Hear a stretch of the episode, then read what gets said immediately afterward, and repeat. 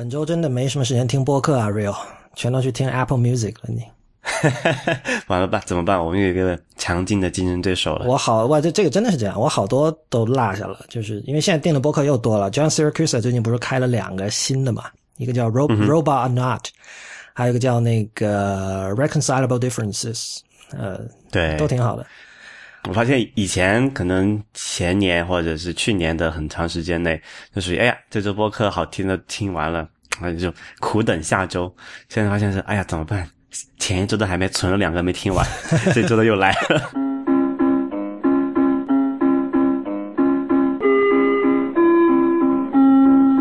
欢迎收听 IPN 播客网络旗下的节目《IT 公论》，今天是二零一五年七月六日，也是 IT 公论的第一百六十期。IT 公论是一个为成年人准备的科技播客，不反制、不接地气和失货多是我们的三大特点。我们的网址是 IT 公论点 com，请大家使用泛用型播客客户端订阅收听，这是第一时间听到我们节目的唯一的方法。关于客户端的推荐，请访问 IPN 点 LI 斜杠 FAQ。如果您喜欢 IT 公论，请考虑成为我们的会员，支持我们把 IT 公论做成最好的科技播客。我们的会员费用是每个月三十人民币。如果您一次支付一年的会费，还可以获得八五折优惠，也就是一年三百人民币。入会方法，请访问 IT 公论点 com 斜杠 member，IT 公论点 com 斜杠 M E M B E R。我们就直接进入今天的听众反馈环节。呃，今天主要有两条反馈。第一条是一位呃，我们就称之为 John 吧，他其实是我的一位朋友的朋友。呃，他写了一封我不同意，但是我觉得非常有价值的呃回复啊。我先读一下。上期我跟 Real 有讨论过那个 Circa，因为大家都可能记得的话，就是 Circa 已经关门了。C I R C A，它是一个这种简单来说是新闻聚合服务。呃，我就直接读 John 的信吧。呃，听了我和 Real，听了你和 Real 对于 Circle 的评论，我有一些信息可以补充。Circle 其实很多年来一直是媒体圈里知名度很高的移动端新闻产品，可能是以吸收风投的创业模式而成长的新闻机构里受关注度最高的团队之一。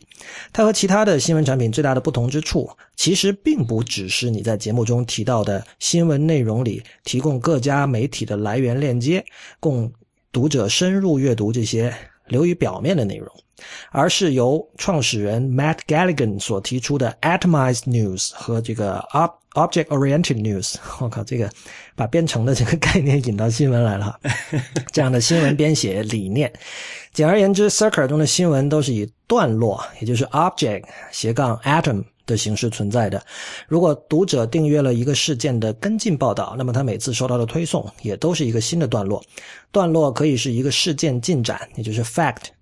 可以是一个背景信息，也就是 context；可以是一个影像内容，也就是 media asset；甚至可以是一句引语，也就是 quote。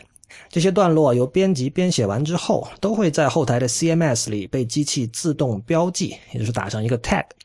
这样一来，如果之后凡是涉及到某个人、某个地点、某个事件的新闻发生了，编辑就可以在后台快速得到由机器推荐的关于该事件或人物的历史报道内容，从而更高效、全面的编写消息。Circle 的主编 Anthony De Rosa 去年就来过我的课堂上做客，给我和同学们展示了 Circle 后台的具体运作。Circle 是一个新闻聚合器，但又不是传统意义上的新闻聚合器。传统的新闻聚合器是把各出版商的报道文章收集整理在一起，供读者挑选阅读，而 Circle 的编辑则会把这些文章里最有价值的信息整合到一起，在 Object-Oriented 的后台的帮助下产生一篇新的报道。和 Google 以及 Facebook 高度依赖依赖算法进行新闻编写和推荐的策略不同，Circa 的管理者们在很多采访里都始终强调，而且有些自豪自己不是一个基于算法的新闻产品，而是实实在在由人力，也就是 human editor 所驱动的。Circa 失败的原因在圈内大家也都比较公认。The Verge 驻硅谷记者 Casey Newton 的这篇文章就总结得很好。前段时间，Circa 公开宣布资金链断裂，希望尽快找到买家，但最终还是没能被收购。我和一些朋友的猜测是，可能 Circa 的管理者和几位潜在买家对于新闻创作的构想以及未来产品的未来还是有较大的出入。然后这位朋友有一个后续，他说这个 Facebook 其实在纽约办公室有一个三十人左右的编辑队伍，日常的工作主要是为各个出版商提供的新闻内容改写标题和进行二度归纳（括号 curation）。只是 Facebook 对外从不公开说明这一点。我有三个同班同学毕业后就加入了这个编辑团队，而这个团队的前身是为 Paper 编写新闻内容。他说的 Paper 应该是 Facebook Paper 哈。嗯哼，就是那个那个谁 Matt。叫什么来着？呃，Mike Matters，Mike Matters，对，他做的那个 paper。呃，Bill，你先说说你的看法吧，因为这个跟我们今天之后会聊到的话题还挺有关系的，就是算法和这个人肉 curation 的关系哈，这是一个挺永恒的一个一个话题。对，其实之前那个他就是 John 对那个 Circa 的补充那段其实挺好的，因为上次我们只是讲了 Circa 这个产品和它的现状的要关门那个事儿，但是我们并没有讲它背后的是一个什么样的机制。刚才 John 那段补充其实我觉得非常好，把上期我们本来该讲没有讲的内容补上去了。其实这个东西我觉得也不算，就在我看来不算是特别新颖的一个一个一个。的主意吧，因为至少在这种，我不知道你们看这种财经类的新闻，特别是在 New York Times 啊之类的，或者是 Wall Street Journal 上面看财经类的新闻，它的这种就是我们以前称为 metadata 的东西做的非常好。比如说有一篇文章里面提到了某一个股票，它会直接在里面嵌入那个股票的那个代码，然后点过去可以看到相关一些东西嘛。对我很早之前就注意到了财经媒体有这样的一个习惯。对。据我所知，哈，就是在像国外的一些大比较大的那种财经媒体的聚合器，呃，他们做那个内容的时候，都是都是做的非常非常细致的。你可以，就他们是做叫什么机器化可以识别的新闻，你知道吗？有很多那种叫做我们叫做呃叫做 FFT 呃 HFT High Frequency Trading 嘛，高频交易高频交易对的那些算法，它的采集的信息源，其中有很大一部分就是这种各种这样什么新闻社。呃，给他给这些机器准备的新闻，而不是给人准备的新闻。然后这些机器那机器阅读新闻里面都是非常就是非常固定的结构，然后固定的格式。其实，在本质上，它做的是跟 Circa 是做的差不多的事情，就是把一条新闻里面的，就我们过去讲一条新闻是一个整体嘛，因为我们是因为它是给人看的，把它作为一个整体来呈现，或或者是来聚合。但其实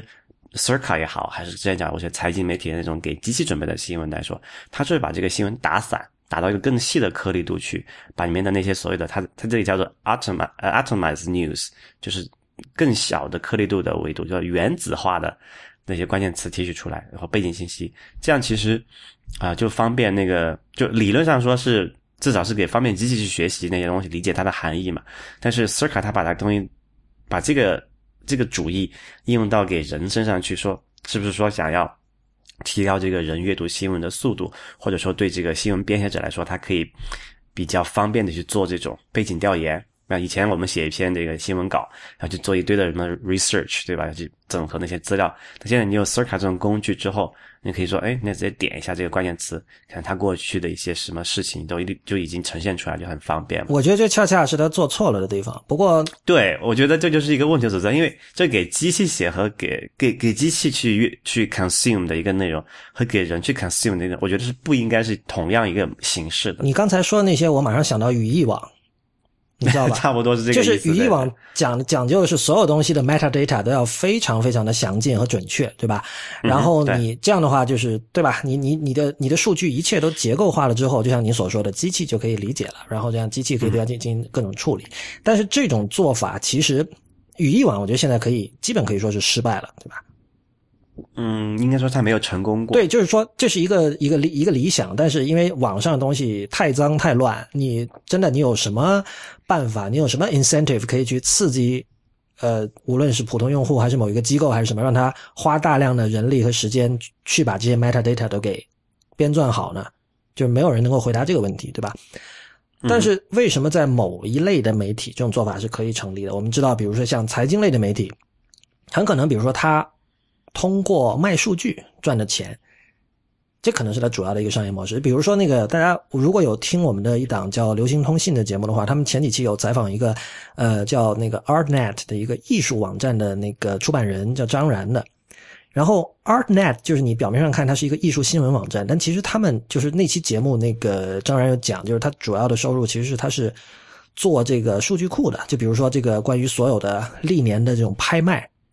的各种信息和数据，然后这样对于这种藏家什么，就是它会有一个，它其实跟我们差不多，也是有个定费，但是它定费会比较贵了，好像是一年是几千美元还是多少吧，就这样。但是这种就是说这一类特殊的，其实你都不能称之为读者了，他真的是顾客或者说客户，他真的很需要这一部分信息，所以他他认为那个花那个钱是值得的。这这基本上我觉得这是另外一种，就它跟我们传统意义上说的媒体已经不是同一种商业模式了。不过，我觉得我们继续讨论之前，先要把这个所谓的叫这个 object-oriented news 这个这个概念讲清楚。我相信刚才有一些听众可能并不是特别理解。那可能 real 因为这个概念明显是从编程借来的，或者 real 你先解释一下什么叫这个面向对象编程，就是 object-oriented programming。啊，这其实是对现实是对对于虚拟世界的一个抽象，然后借用了现实的一些比喻嘛。我们会想说。啊，最最什么最经典的 OP 的一个教学是什么样子？我们要做一个啊车，对吧？嗯，我们有这个车这个概念啊，这么一个 object，然后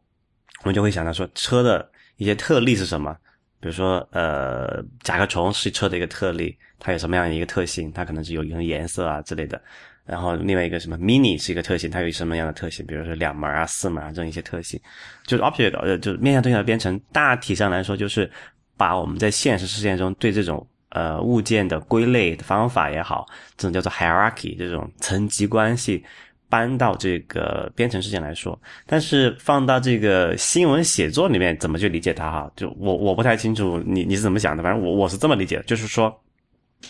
刚才讲它我们过去新闻都是我们是一个叫做就像写小说一样是一个意识流对吧？是一个文本串。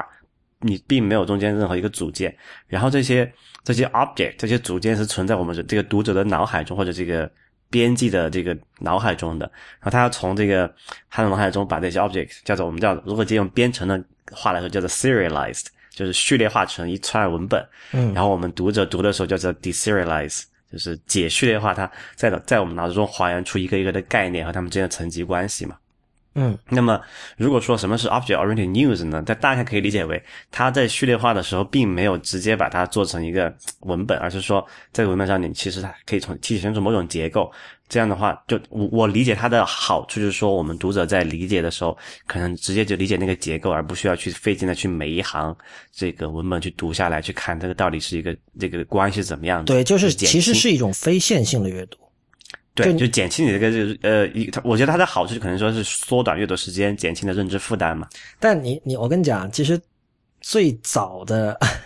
呃打引号的 object-oriented news，你知道是什么？是 bullet point。就是其实你可以看到哈，就是哪怕在这些概念被提出来之前，已经有很多人在实践这种，或者说在网就是网络写作，很多网络写手他已经在。就不自觉的在实践这种方式了，比如说文文章多分段，因为你知道以前的话，那个你分段分的多，用纸就要多嘛，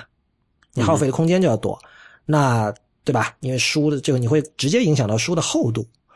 那在网上没有这个这个这个桎梏了，没没没有这个这没有这个这个问题了，那么大家就觉得哦，我多分一下段，大家读起来比较轻松。那甚至有人觉得说我干脆。我都不用写，干嘛要写一段一段的？我把那个要点一个个 bullet point 写出来。这还还在更早之前，我记得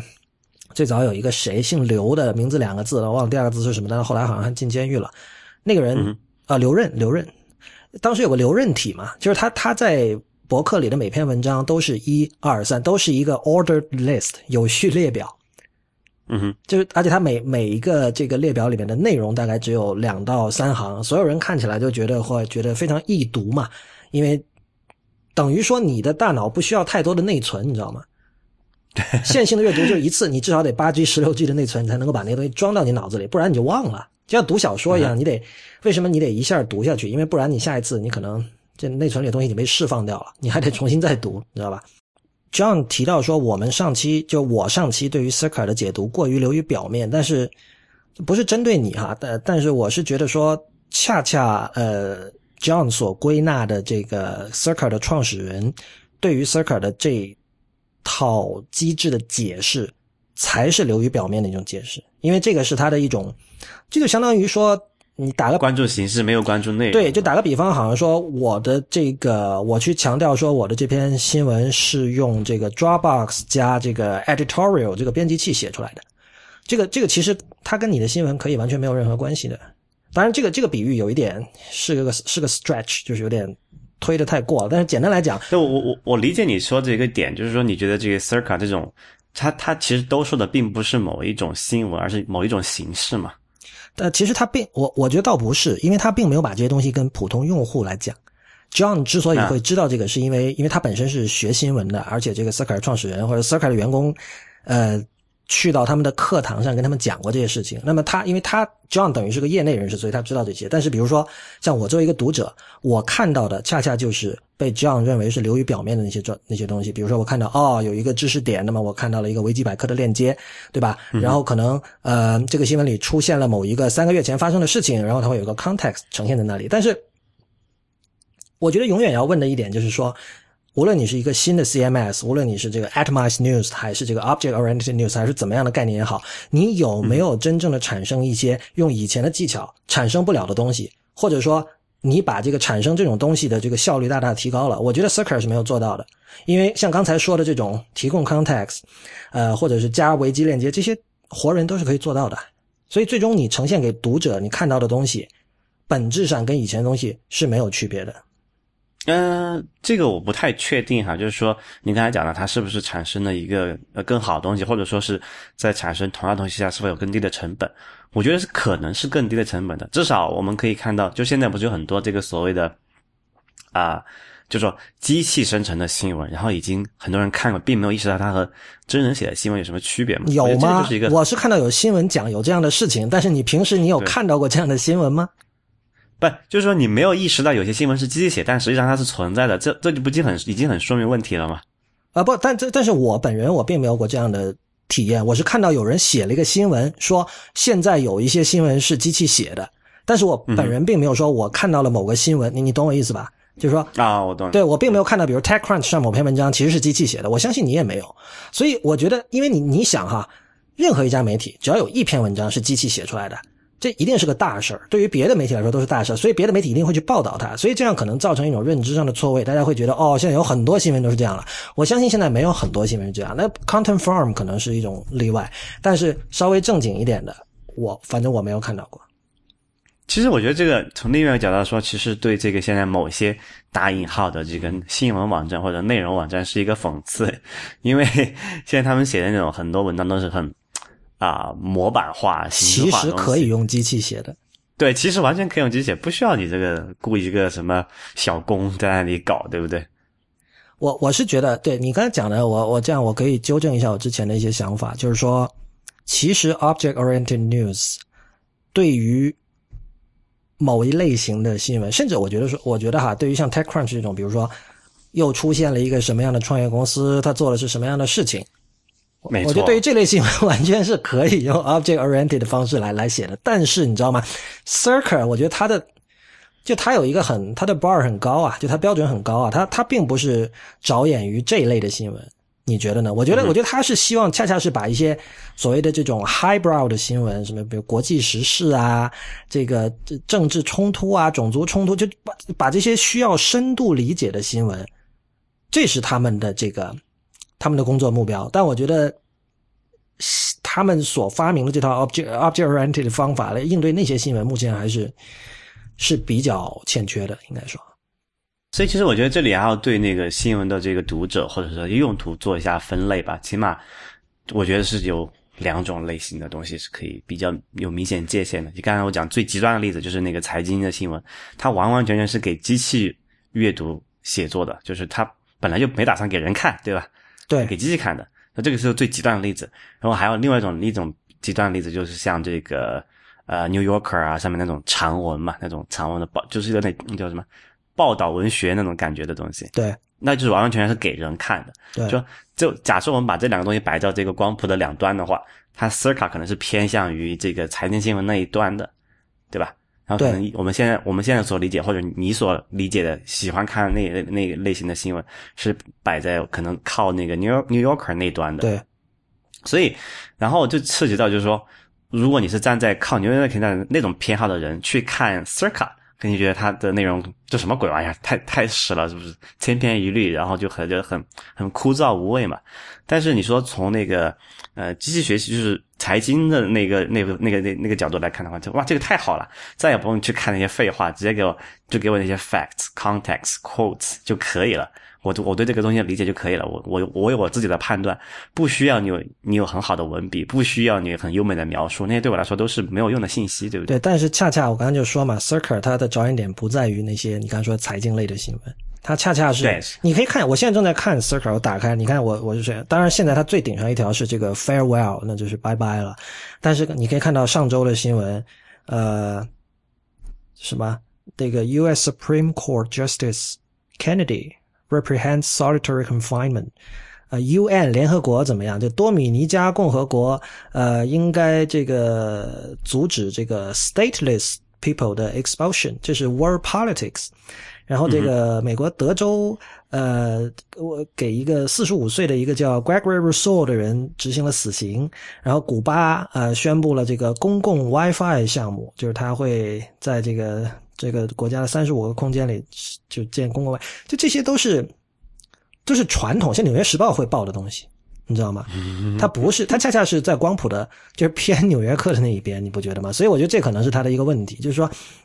这一点我在上一期就已经讲了，就是说，如果是像按按 Real 刚才的分类偏这种需要线性深度阅读的文章，其实你就把它写成一篇就是传统的文章，真的是最易读的。就易读说，你就觉得你这种线性的流失的阅读是够易读的，但是其实，呃，就对于某一些特定类型的人来说。它不一定是最易读的。就之前你刚才讲那个叫就是列表式写作嘛，其实，在很久以前就已经存在了。就是特别是在这个商业的世界里面，你记得有个叫做或者说我们现在讲那个 TLDR 嘛，Too Long Didn't Read 这种东西的，它会有一个缩略嘛。在过去的可能很多这种这什么所谓总裁级别那些人，他会有一个他会有专门的秘书给他做一个这种 report 报告，executive summary。没错，就是那个东西。所以，就对于某一类型的时间比较紧迫，然后他需要处理很多信息的人来讲，他可能真的是需要这种类型的阅读，那种那种阅读方法。他没有时间去去理解一个 long form 的线性的写作，太累了。是的，对吧？就是说，我们正常人的阅读的那种新闻或者这种报道的量，可能一天两篇、三篇不得了了，对吧？这种稍微正常一点的那个。呃，长度的报道，但是对于某一类人来说，他可能一天要阅读我们十倍、一百倍的量。这种情况下，你不可能要求他去说啊，你还是一条一条一一句一句读，谁跟你废话那么多？给我看三点，讲不清楚就滚吧你。对的，所以就是我觉得 Circle 它的问题是在于它呃。就说他的这种呃新闻操作模式是适应于某一个 niche market，可以这么说。对，没错。但他可能不适用。他想把这个这个东西扩大到一个更大的市场上面去，然后会就面临这么一个问题，就是说啊，他是先有一个 solution，然后再去找那个 problem，然后就会发现，哎，好像不是很 match。我我其实觉得，真真正的教训在于，真的不是什么东西都可以用这种技术式的思维来解决的。这这个可能是因为过去十年这个技术界有非常多的创新，然后会让人觉得，呃，有很多问题可以采取这种技术式的思维。但是，呃，如同我们在过去几年反复看到的，很多时候，呃，这是行不通的。事实上，刚才 John 在这个 email 的最后一段写到 Facebook 那个事情，呃，其实相当的重要哈。那个事情我之前也从其他的管道有听说，也就是说，大家以为，呃，首先可能很多人不知道你在 Facebook 上看到的那个 feed。你的时间线其实是被 curate 过的，就是你会看到某个新闻或和和呃不会看到某个新闻，其实是 Facebook 在强烈的影响着它的。然后还有很多人认为，包括 Ben Thompson 在他上一篇那文章里，他也提到说，这个 Facebook 的这个新闻的推送和这个它的选择和它的推荐是百分之百由算法决定的，但这个是不对的。刚才 John 已经提到了，我把 John 的这一段再读一遍，因为很重要啊。他说，Facebook 其实在纽约办公室有一个三十人左右的编辑队伍，日常的工作主要是为各个出版商提供的新闻内容改写标题和进行二度归纳 （curation）。只是 Facebook 对外从不公开说明这一点。啊，这这是事实，因为我从其他的管道也听到过完全一样的话，也就是说，Facebook 的算法是反复的、持续的在被一个很庞大的，我就是不止三十人，是上几百人的一个团队。来进行调整的，比如说很简单，你就是说你，呃，算法认为根据你在 Facebook 上的行为，你可能会喜欢某条新闻，但是其实你是不是真的喜欢呢？就是这个信号是不是真的是一个真实有效的信号？这件事情是由活人来判断的，然后这个活人的判断会反馈给工程师，工程师会会对这个判断进行调整，而这个过程是持续不断的进行的，它是没有尽头的。这点我觉得非常非常的重要。但是具体的，我们呃等会儿迟些后面聊到 Apple Music 的时候我们再说吧。呃，我们现在直接进入第二条反馈，这个要不 Real 来说一下？啊，好的，呃，就是上期我们讲到那个。Windows Phone 那个开启 WiFi Sensing 的事情哈，对，嗯，有其实有好几个反馈都提到同关于这个的同样的一些事情，可能这里就集中念一下吧。呃，先是微博上有个朋友叫做雷神小洞 L 的朋友，他说 Windows Phone 没有默认开启 WiFi 感知，开启后首次连接 WiFi 时会有处于勾选状态的共享网络的提示，可以取消，可对任意网络随时设置是否共享。官方宣称，密码加密存储到微软服务器，通过安全连接发送到联系人手机中（括号不可见），只与自己的联系人共享 Internet 访问权限。个人觉得过程很舒服，没有被冒犯的感觉。这个我之前在微博上也直接回复过他哈。这个问题就是我是这么想的，这个问题不是在于你用的舒不舒服，这个问题在于这个 WiFi 这个这个的主人。他觉得有没有被冒犯到，对吧？因为我给你上次我也讲了嘛，我给你啊我的这个家里的 WiFi 的密码，我并没有默认的授权说你可以把这个密码共享给你的朋友，我不管你怎么定义的朋友圈子哈。然后另外一个朋友是来邮件跟我们说的哈，我直接取了其中一段啊，这个朋友叫张谦啊。啊，他说就他纠正一点啊，就说那个 WiFi 感知的功能并非是 Windows 十才有的，他问的问那个 Win 风八点一上就已经有了啊，这个呃补充说明一下。然后他说这个分享 WiFi 给自己的朋友这个功能是否有用呢？当然有用，比如说你在家里搞了一个 party，邀请朋友来做客，大家需要访问你的 WiFi，然后你就不得不就得不尴不尬。将自己的密码告诉他们，然后很不巧，其中一个朋友的手机上安装了 WiFi 万能钥匙，然后你家的 WiFi 就悲剧了，成了邻居的最爱。呃，Real 在节目上说可以用路由的访客功能，但是好多的家庭中的路由是不带这个功能的，因此微软这个功能其实就想解决这个问题。微软也是希望通过这个功能来炫耀自己的 Win 风是在安全的前提下提供最大的便利。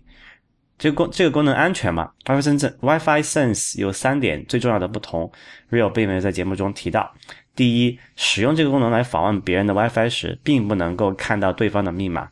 第二，只能是我自己的朋友才能使用这个共享的 WiFi。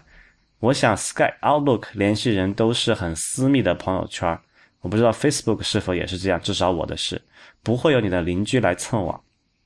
第三，你可以在初始化 Windows 和 Windows Phone 时禁用这个功能，默认是禁用的。除了这三点，最重要最重要的是，你分享给朋友你的网络后，你的朋友并不能分享你的网络给他的朋友，因此 Real 的设想是不成立的。嗯，这里怎么说呢？这个当然是 当然是有问题的。第一个就是说，没错，Windows Phone 它没有把这个密码。呃，暴露出来就是说，你分我分享那个我这个某一个 WiFi 的密码给你，你是看不到，你只能说你这个软件知道，并没有告诉你。但是这种事情你怎么讲呢？只要是它存在的，总是会有办法拿到的。你你说你现在你自己看，小白用户看不到，并不代表其他人看不到。你只要能够连上别人的 WiFi，你一定是知道他密码的，不管你这个密码对你是可见是不可见的。这个我们是做技术的人，能够深刻理解这么一点，对吧？但是可能普通用户就很容易被这种商业化的 marketing 的话术给欺骗了。所以你你你反对的是让呃一个朋友的设备拥有你家里的 WiFi 密码？我我不反对我给那个朋友我家的 WiFi 的密码，不管是从通过我我直接告诉他，还是通过一个软件的方法告诉他。我反对的是他在没有我的允许的情况下，再把那个东西分享给另外的人。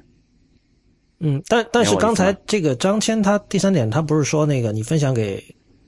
朋友你的网络之后，你的朋友不能给那个句话，所以你那那句话你没你没还是明白没明白他的意思吧？第三点我再给你念一下，他那个原文是这么说的：你分享给朋友你的网络后，你的朋友并不能分享你的网络给他的朋友，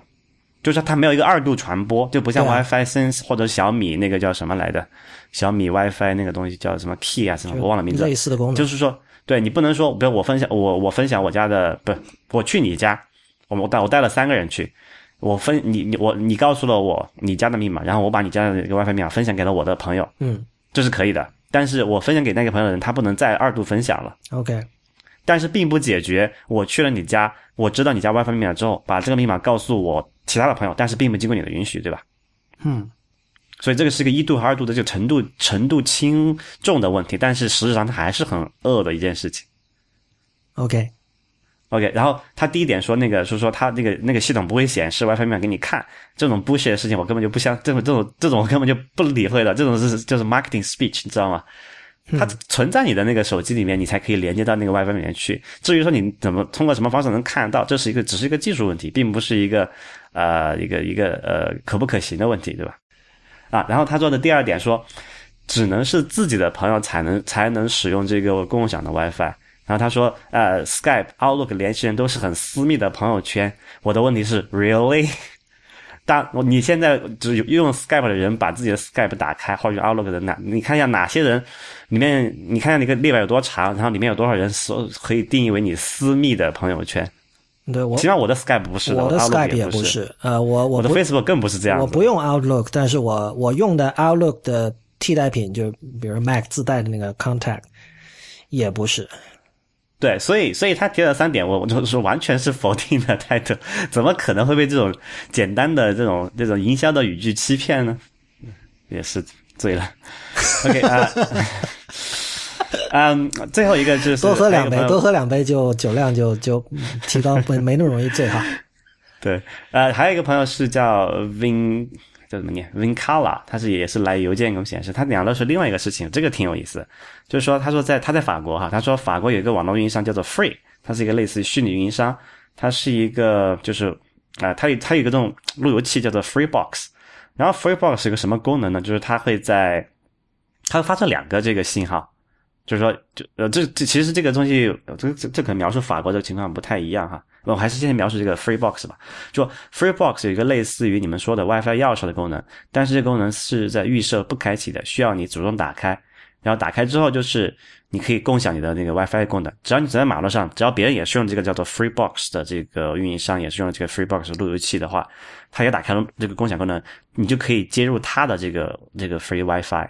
然后这个 WiFi 和它那个自己那个是分开独立的嘛，大概是这么一个意思啊。后面我就不用念了啊。这个东西和 WiFi 的那个万能钥匙也好，还是那个 WiFi Sensing 也好，的本质区别在哪里？就是它是一个运营商级别的东西。这个好像我记得在是美国哪一家，还是是 Comcast 还是还是 Verizon 也做了这么一个东西。就是现在你是在美国，我不知道你接入的时候，他会给送你一个这个 Cable Box 嘛，对吧？没有哎，我那个我是我是自己买的。哦，你自己买个不？就很多人他是送一个那个 cable box，然后是带那个 WiFi 功能的。就简单来说，他运营商他给你那个那个那个路由器，它是会发射两个呃 WiFi 信号，一个是你私人可以采用的，另外一个是路由那个运营商控制的是一个公一个公开的 WiFi。我靠！然后这个 WiFi 是需就是它的它的目的其实很简单，就是通过这种为数庞大的用户共享的这个公运营商控制的公共 WiFi 去扩大它的这个用户它提供服务的范围嘛。嗯，就比如说你是这个 Verizon 的用户，然后你可以在别人家也可以直接接入 Verizon 这个哦，公共的 WiFi，、了包括你在一些这种公共空间会有那种 Verizon 的那个那个那个 WiFi，哎对对对 SSID，但是你你必须是你家里用了它的东西，你才会有一个账号，你有了那个账号才可以去用它，就那种东西是吧？对对对，国内然后我我我对国内国国内用我不知道。有的有的有的有的，OK，就这这也是其实这个是一个运营商的行为，还有一些就是那种所谓的就是有这种这种呃。呃，开放网络访问的一个运动，就是大家说我都把我自己家的 WiFi 共享出来，就这个用同样听说过一个这个，以前有个叫 Phone 的东西，F O N，就很多欧欧洲很多这种东很多类型的这种的这种运动，就是他把自己的家的 WiFi，对对对，就就自由嘛，对吧？我我就这是一个呃别人用我一点儿我也不亏的这么公共公共资源，对吧？所以用用了又又怎么样呢？就很多人做这件事情，这个和 WiFi 钥匙的本质区别在哪里？这个是用户就是那个 WiFi 的那个这个业主。主人他是明确授权，并且他知道这个这个前因后果，他知道这个这个 consequence 的，对吧？就是 opt 如说 opt in 和 opt out 的区别。没错，所以这个跟那个 WiFi 的那种钥匙也好，还是跟前面讲那个 WiFi Sensing 那种基于客户端的方案的解决方案是有本质的区别的。因为这个是一个权责的问题，对吧？我是这个 WiFi 的主人，我为他付费，我为他承担一些连带的法律责任。比如说，你用我的这个家里 WiFi 发布一些什么反动言论，然后那个什么国安通过这个 IP 地址找到我家来，那我我我找谁说去，对不对？对，其实我我是觉得，因为 WiFi 是一种无线的技术嘛，所以大家会觉得，嗯呃，没有任何实体的连接，就有一种就从情感上说觉得无所谓。但是其实本质上，它跟有人从你家里拉了一条网线出去是没区别的。没错，没错。所以你想想，如果有人说我靠，你你拉条网线给我吧。假设这个网线可以随便拉，假设我们在生活嗯在一个就是现有的物理原则完全就被颠覆了的世界，你你会同意吗？那你不会同意的呀！你你凭什么从我家拉条线出去啊？你你谁啊？对吧？对对对，所以这里面就是有很多本质的区别的。然后就对于刚才讲最后那种情况，就是说你你作为 WiFi 主人，你自己分享出一个一个共享的 WiFi，不管是这个技术上你你自己做了一个加入了一个什么联盟，还是说你开启了运营商的那个东西，或者说你没有开启运营商的东西，但运营商在他提供给你那个设备里面，在这个用户协议里面明确说了有这么一回事儿，比如说是应该是 Verizon 吧，就是他他说我的这个会开放，会有两个东西，一个是私有的，你是自由的，是独立的东西，然后有一个共享的网，那个开放的那个网络是，但跟你没关系，因为它是带宽也好，还是这个访问那个 IP 地址啊，全部都是隔离的，也也可以，对吧？所以这些都是没有问题的，我觉得不管是这种商业模式还是自由这种自由运动的模式，都是 OK 的。但是前面那些什么万能钥匙啊，还有小米那个啊，还有还有 Windows 这个 WiFi sensing 啊，这都是 bullshit。其实就是共享是一个非常有魅惑力的一个词，就是我觉得，就人不能让自己太舒服。还有就是说，共享本身我觉得没有问题，比如说我愿意把自己家的东西共享给别人，但是我没有说让你来你来共享我家东西给别人啊，好吧？对，就是谁共享谁的问题。不过我是说啊，就是因为现在我相信很多商业公司会知道，呃，任何一个产品就打上了“共享”两个字，就大家就会注意嘛。就首先大家觉得共享是个好东西，但是我一直的观点是，所谓共享，真正的共享是必须是你共享出去之后你就少了一点儿，这才是真正的共享。如果你共享出去之后，你比如像 WiFi 这种情况，哦，你可能少了一些带宽，但是很可能你平时的使用感受不到，这种就不是共享。就是共享本质是。你被切掉了一块肉，但你还心甘情愿，这叫共享，对吧？否则，这这就像比如说你你买你你你买了一张 CD，然后你借给别人听，这是一种共享。但是你你如果是一堆 MP 3你拷给别人，你自己还是有同样的 MP 3这我不认为这是共享。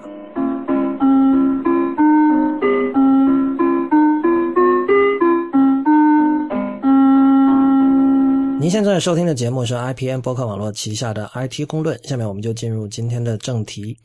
华为出了一个类似 Apple SIM 的东西，我不知道还有多少人记得 Apple SIM。它是这个是去年是什么时候发布？不是这个是 iPhone 五的时候搭的，应该是 iPhone 五吗？iPhone 六吧？呃，是六吗？记不太清，应该没有五反正有有有点年头了。不，肯定没有五那么早。五完后还有五 S 呢，那都三年了。反正就是呃，有这么一种东西，就是你可以在苹果的那个专卖店里买一个这种叫 Apple SIM 的 SIM 卡。插到手机里之后呢，就是简单来说，你到了世界各地漫游的时候，你就可以首先用多少付多少钱，而且可以自由的在不同的运营商之间切换了，对吧？哎，其实这里也要解释一下，没有想象的那么自由哈。对就是后来的看到美国的情况是还是有那个运营商锁定的。OK，所以它它是可以在有限制的几家运营商之间切，还是怎么样？他是说，呃，就我理解最粗浅的一层是，就是说，因为美国它是分运营商那个制式是不一样的嘛。对。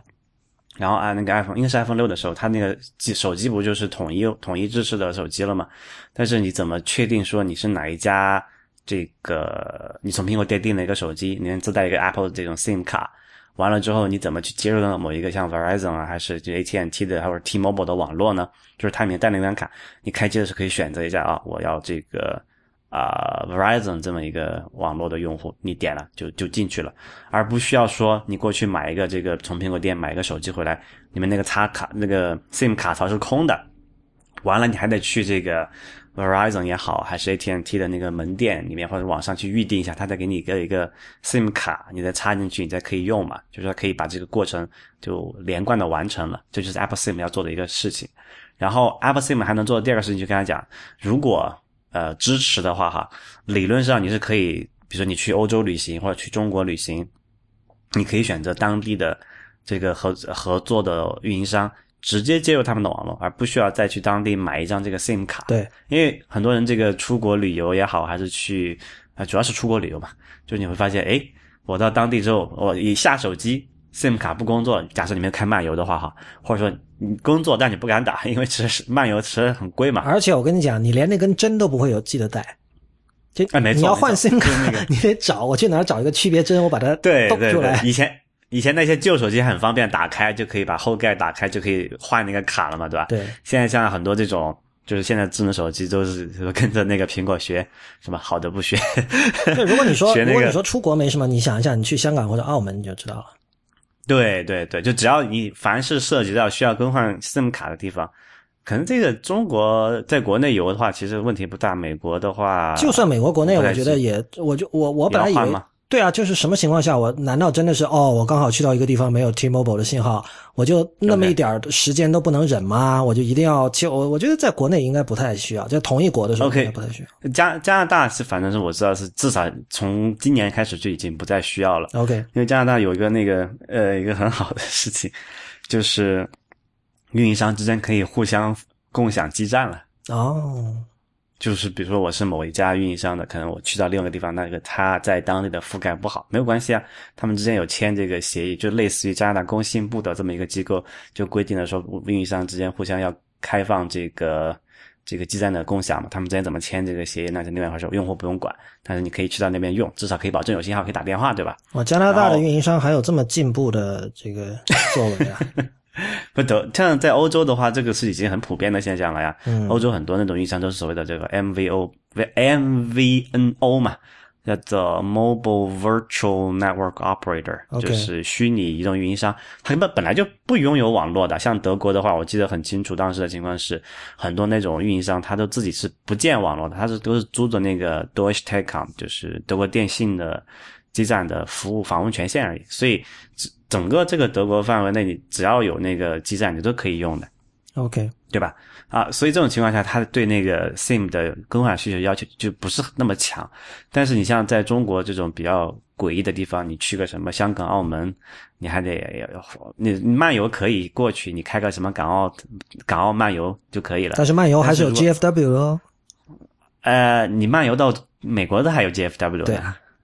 那那个是另外一回事哈，就但是漫游还是比较贵的嘛，至少像香港什么几十游还是我上次看到还是几十块钱一天吧，至少啊、不不便宜。然后但是你在你如果你去到香港，你换一张香港本地的卡，我靠，那可可能就就呃二三十块钱给你一个 G 或者是无限流量，对啊无限通话时间，对吧？那个你傻吧？你肯定要换的了，但是就是麻烦嘛。你下到你知道要得你得先买到那个卡，对吧？你不在香港才买不到，或者淘宝上找人托人带一个，那还可以。然后你还得记记着出门的时候带两张卡，到了那个。呃，快到香港的时候，你还在在那个车上哆哆嗦嗦的把那个针掏出来，然后把那个卡弄出来。现在那个那那个卡特别小嘛，叫 Nano SIM，特别小一个，比指甲盖还小。你那搞不好一走一抖就掉了，你还不知道咋那去捡。对，你要把那个卡换出来的时候，你都不知道该放哪儿，一般就放钱包的缝里，是吧？我有一个那个小塑料盒子，里面各种各样的 SIM 卡，我靠，牛！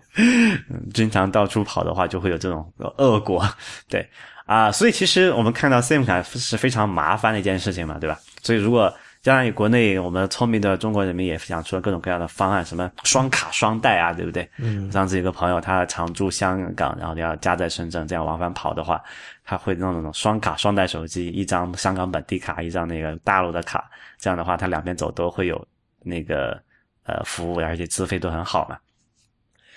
但是像苹果手机那没办法，还有大多数正常手机都只有一个卡槽嘛，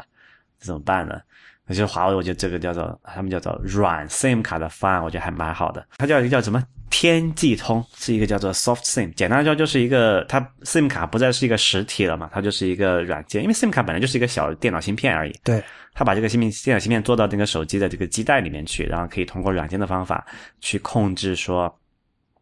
呃，在一个手机里面支持多个 SIM 卡，这样的话就比较好。其实我觉得啊，这个还是一个过渡方案。就最终最终，我还是喜欢说，我们干脆干掉 SIM 卡这件事好了。明白我说这个意思吗？就是比如说我问你一个问题吧，你在美国用这个 WiFi 对不对？你很方便对吧？你回中国的时候，你会说我为了加入你个中国的 WiFi，你还得再换一个什么东西吗？不用对不对？你直接连的有密码账号就可以了。对，那如果为什么这个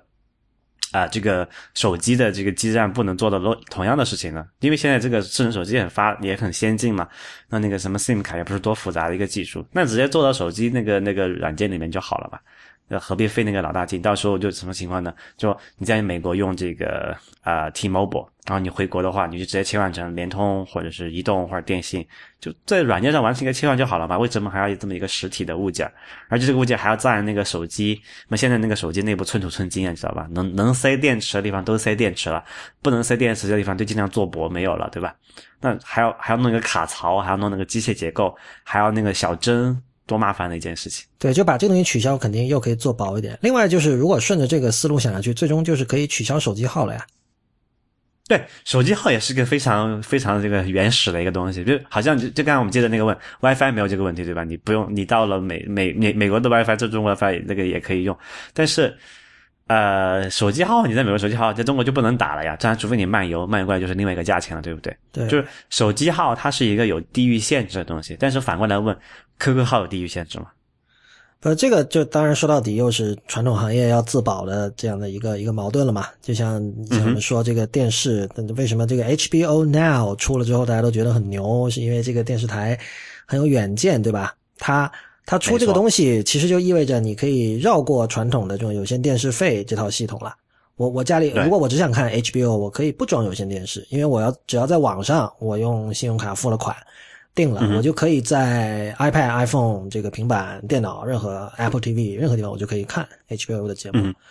但其实你知道吗？这件事情在事实上已经发生了。比如在中国，我们可以说，啊。就我要找，就我要在中国找一个人，在现阶段，比如说很生意上的合作伙伴也好，过往的一个人，嗯，我存他的手机号码，就可能最近打一下，但是过了一年之后，我打那个手机号码不一定能找到那个人的，但是呢，我有他的微信啊，对的，对，我我总能找到他，说微信发现，哎，你是不是换号了？他说，哎，是是，我之前那个什么换了个那个卡掉了，换了个号码怎么的？的确是这样，就是说你你你现在如果你跟一个哪怕是朋友，如果你有两年没联系，你真的不确定那个号还是不是他的。没错，比如说你你问我一个，上次你问我一个朋友，你你知道是谁吗？就是然后你问我他的联系方式，然后我就看了一下手机，我看他是个幺三八号，我就想，我真的不确定他是不是还在用那个。什么时候加的，对不对？对，不，我我不倒不是什么时候加的，但是我真的不确定他还在用，因为你知道这两年很多人可能突然换幺八六了，突然换联通了，或者换什么了。没错。但是微信通常来说，就是这是一个 social norm 吧，就是一般人不会经常换，而且为什么要换呢？是吧？反正都是上网，就像你刚才说的，WiFi 到哪儿都一样嘛，那微信号到哪儿都一样。没错，所以其实这个电话号码这个东这个概念，很快就，其实，在现在已经在事实上发生，就可能就已经不再重要了。就好像过去，呃，就是就像邮箱一样嘛，对吧？我我换了一个国家，换了一个网络，我邮箱地址不变啊。其实这件事情我在就在加拿大的那个的话，因为就不不是这样，就在任何四 G 网络比较发达的地方都已经可以，但国内有有一些政策原因不太可行。比如说，我跟我老婆打电话。我很少给他打手机号码，我都是打那个那个 FaceTime Audio。哦，但是我觉得像你们这么做的人肯定还是少数。国内的话，其实。呃，国内有一个问题，就是说国内那个国行的手机是没有 FaceTime Audio 这个功能的，因为被除了这个问题以外，不是因为你你你这样，你可以说我可以用这个微信打电话，对吧？现在所有这种 IM 软件都可以啊，对对，微信也可以。但问题是，国内的电话公司它有各种各样的招数来试图把你留住的，比如说有什么呃家人之间打电话免费之类的，还有什么短号是吧？你比如说你跟你老婆打电话，只要拨三个号码就可以了。对，运营商他会从那个这那个什么呃资费的层面上会做一些手脚，但是。微信打电话是免费的，我知道，啊存在资费问题。但我跟你讲，这这这个习惯力量还真的挺难改。你虽然像我们刚才讲说，事实上你如果理性的去思考，现在很多时候电话号码真的不是那么重要，而且它是一个更加 ephemeral 的东西，就随时可能会变的东西。但是很多人仍然会觉得电话号码和 email 比起来是一个更私人的东西。比如说你，如果你们认识没有多久，他可能不太愿意把手机号告诉你了，对吧？嗯，这这这个心理，我觉得会长期存在。我觉得这个还是因为这个呃，就是使用习惯或者那个整个用户界面不一样的原因嘛。至少你可以说，电话通就电话的通信是一个更加稳定可靠的。主要是实时吧，就是你会觉得你打来不实时的实时这一点都是没有什么太大区别的。现在就特别是安卓手机上面，你可以挂一个那个呃那个 VoIP 的后台，就是没有区别。但是在 iPhone 上可能还有点区别，这个待会儿我再解释哈。但是就从这个。呃，可靠性来讲，比如说有些地方可能没有那么好的四 G 的覆盖，可能会 fall back 到三 G 甚至二 G 的模式，这个时候你就不太可能走这个呃 IP 的那个网络走打这种像微信也好，还是像 FaceTime Audio 这种方式了，对吧？但是电话通信它是能保证那个带宽的。但这也是它的一个劣势所在，就是它的那个带宽是很低的。就是，对比如说我们经常录节目的时候，有时候这个可能你那个网络不太好，或者你在一个酒店的这个 WiFi 情况下，你你反而会通过传统电话网络打过来。就我会用我会用 Skype 打到 Real 的手机。没错，就这样，虽然音质不好，但它能保证稳定。啊，所以这这个也是 worse is better 哈。呃，就看嘛，就所以所以这个是说，这个这说明这什么问题呢？就是说，就比如说我在那个四 G 网络情况下，网络覆盖好的情况下，我用那个 FaceTime Audio 打电话给别人，就是的话，你知道那个音质叫什么吗？叫做 Crystal Clear，嗯、确实是这样，就是 非常非常好的的音质。在在在用 FaceTime Audio 或者 Skype 通话之前，你是不知嗯道电话的那个音质有多差的。没错，就 Skype 还是不太好的，FaceTime Audio 在网络状况好的时候，那个是非常什么 HD，他们是不是 iPhone 六发布的时候还说了一个，有一些运营商网络是支持那种什么 HD Audio，就是 High Definition 的语音的呃，电话的。好像呢，我用的 T-Mobile 是支持的，但是因为我真的很少打电话，我我现在在美国接到的几乎所有电话都是垃圾电话，或者是拨 拨错了的，我真的不知道怎么搞的。对对，所以所以你看，其实就是说，在现在的情况下，网络正常情况下，呃，这种虚拟的电话的虚拟的语音服务提供的体验，已经远远好于这个传统电话了。所以，我觉得这个东西是只是时间问题，可能很快一两年、两三年就已经搞定了吧。我不知道真的有没有那么快，因为其实 VoIP V O I P 这件事情真的说了很多很多年，但其实就算到现在哈，真的啊、像你跟你太太用 FaceTime Audio 打电话这种情况，就是哪怕不考虑什么国内政策问题，我觉得还是比较少见的。就是，尤其是有这个 IM 的存在之后，就所以我刚才讲到说实时，我这个实时是说这个社会行为学上的，而不是说技术层面的。就是说，嗯，很多人你知道现在这知乎之前也经常讨论嘛，就为什么大家不喜欢接电话，因为就觉得接电话我要马上的给出反应，对吧？我马上要做出决策，那不爽啊。甚至有些人连 IM 软件里面的那个已读回执都会觉得很不爽，他会觉得有压力，对吧？对对对，就大家还是喜欢异步通信嘛。嗯所以，呃，应该这个话题没有什么要说的了吧？华为的天际通。那也就是一个引子，这样怎么吐槽一下这个 SIM 卡和传传统的 运营商。呃，今天还看到一个消息是 Google Glass，呃，要出企业版了。之前我还还没死，对我印象，Google Glass 不是已经就是说给取消了嘛？但是现在呃有一个就是这个叫 nine to five google dot com 一篇文章，就是说它会在今年年底十二月的时候出一个企业版，这个叫 Enterprise Edition。那我觉得这个其实是符合我们之前对 VR 和 AR 的判断哈。之前我们说过很多次，就是看下来，我的感觉是很可能他们会最先在这种企业应用里得到更好的发展，因为就以前也讲过，就企业应用它的这个应用场景是更容易定义的，而且它的这个怎么说？你设计这个产品，这个产品的使用环境也是相对单一的，而这个消费者产品其实就游戏另说哈，但是有有很多就是大家想象的这种，比如说我走在街上拿 Google Glass 干这个干那个，这这这这里面有太多变数了，比如说你你的这个网络状况是吧？然后你的这个周围的这个声音的嘈杂程度，所有这些东西就会导致就是每个人的用户体验会高度的不一致。但是你这种东西你如果做企业版，就完全不是这样。这就像其实 Skype 普及之前就有那种 Cisco 做的那种企业电话会议系统嘛。嗯，你想这么多这种五百强企业都在用那套很贵的系统开电话会议，也没有什么问题啊，因为很简单，就大家都是在一个长得差不多的会议室里，对吧？看着一个长得差不多的屏幕。然后大家离那个中间那个设备的距离也是差不多的，所有这些东西都是好定义的，所以我觉得 Google Glass 出企业版我并不奇怪，我现在觉得这是一个很合乎逻辑的一一种发展。呃，就其实你可以从那个啊、呃就是技术的那些大，就我们现在接触的技术很多都是，应该说不是很多，是大部分都是先有这种的军事的应用或者对企业的应用，最后才最后才普及到民民间的，是的就消费者市场的。最简单，比如我们看 PC 对吧？最早是什么商业用户在用。然后才是开始有发烧友，然后现在开始大家都有，啊、智能手机你可以说先是有这个什么 BlackBerry 这种面对 enterprise market 的人做了先行者，我们看才发现，哎，我们大普通人也可以用的这个事情，也可以做的挺好的嘛，啊、为什么呢？因为企业用户他有钱呐、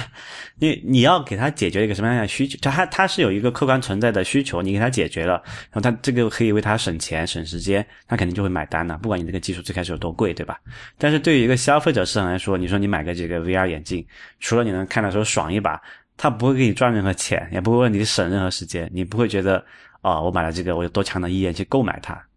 但企业市场就不一样了，所以我觉得这样这种新产品也好，VR 也好，AR 也好，它如果它一看它出来就瞪着这个消费者市场去了，可能真的是一个刚才我讲的那个什么 a solution searching for a problem。对，就是其实这个是一个呃，怎么说啊？就是像 PC 时代、个人电脑时代，绝大多数的这个所谓的 customer 其实都是企业，而不是个人，对吧？你如果说，当然在中国以前大家 Windows 用都是盗版，这个另说了哈。但是在就是嗯版权保护比较完善的国家，那买 Windows 一般不会说哦，我这个明天我哥买了一个 Windows，一般不太会是这样买，因为那是企业在买。但是到了二十一世纪，慢慢的，尤其是苹果做了很多东西，就变成了这个消费者成了购买呃 computing device 计算设备的一个主力之后，很多人就会默认有这么一个想法，就是所有的新技术，默认它都是消费者的技术，但其实不一定是这样的。尤其像 VR 这种尚处于这种绝对的黎明期的这种技术，而且我我觉得其实 VR 可能不是一个，就 VR 这个词不对，它给人太高的期待了。就像我们以前讲的，就是所有的涉及屏幕的技术都可以说是说是对现实的一种虚拟，而我们现在说的 VR 其实是非常狭义的一种东西，就是简单来说就是指 goggle，就是指你戴在头上那种眼镜或者头盔。可能它更多的，我觉得更准确的说法应该是三百六十度全景视频或者什么，就是。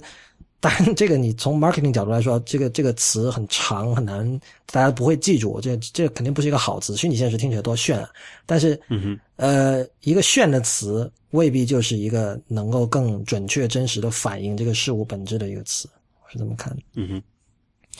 然后下一条新闻是这个 Uber，Uber 最近这个收购了微软的地图业务的一部分。呃，简单来说就是他把那个 Bing 的大概一百多个员工，呃，挖走。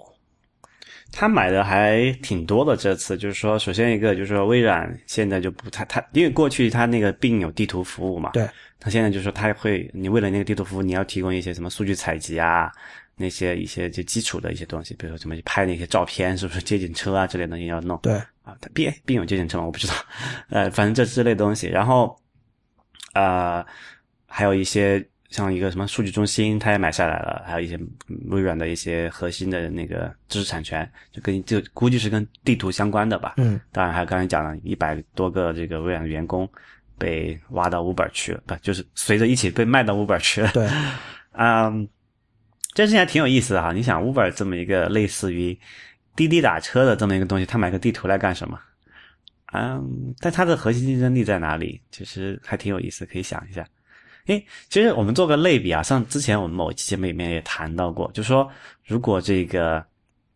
啊、网络世界你去爬，有有个信息要叫我们叫爬虫嘛，crawler 对不对？嗯，就是一个程序去不断去访问各种网页，然后看他们之间相互连接关系是怎么样子。但是，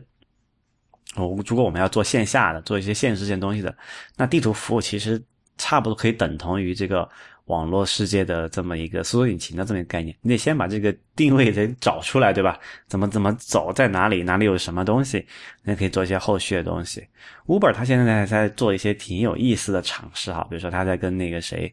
做一个什么无人驾驶的车，嗯，对跟卡耐基梅隆大学没记错的话，不好像说最近闹掰了。啊，好像是 那个对，那个是另外一个八卦了啊、但是他有这个野心的嘛？哎，这个就牵涉到 Uber 这间公司的本质的一个定位的问题。为什么它有那么高的估值？然后最近我看到它的消息，它最近要融多少？一个 billion 的美元，就十亿美元的融资嘛。嗯，然后说是，呃，这个什么，这估值是一百个 billion，一千亿美元的1000亿估值。对，其实好，就大家会觉得，哎，一个打车软件需要值这么多钱吗？我不知道你这个你你怎么想的？这个不是很早就说了嘛？就他们不是打车软件，他们是移动原子的软件嘛？对，就是他们的这个口号，就是说最终我是要干掉所谓的这个，它是物流嘛，它是一个一间物流公司嘛。就物流和人流 啊，不是那个人流哈，人人流会有歧义，就是就是把各种实体世界东西移来移去，这就是他做的事情。就是像上上次我在运运输公司，对上次我在洛杉矶的时候，我用它订过餐，就因为哦 Uber 在每一个地方的这个服务是很不一样的。就是他们是在每地有呃每个地方有的，他们叫 local op，就 local operation，但其实就是 BD 了，相当于，就他他会了解当地的需求。比如说这个地方大家觉得订餐问题很大，呃，如果能有一个订餐的服务多好啊！他说，然后就会跟那个工程师们那边去沟通嘛，就说，哎，我们为这个地方为这个城市定制一个订餐服务吧。然后他们会开会，如果是通过了的话，那就会做这个功能。所以我知道现在纽约和洛杉矶是有这个订餐功能，它叫就叫 Eats。就你打开 Uber 之后，在那个最右边，就前面有什么 Uber X、什么 Black Car 什么的，然后最右边有个叫 Eats，啊，然后你这进到 Eats 之后呢，你就可以点一个叫什么这个查看菜单之类的，然后里面就会有各种食品，就是吃的，呃很很搞笑。有它不仅有那种菜，有这种饮料，还有什么巧克力棒这样的东西。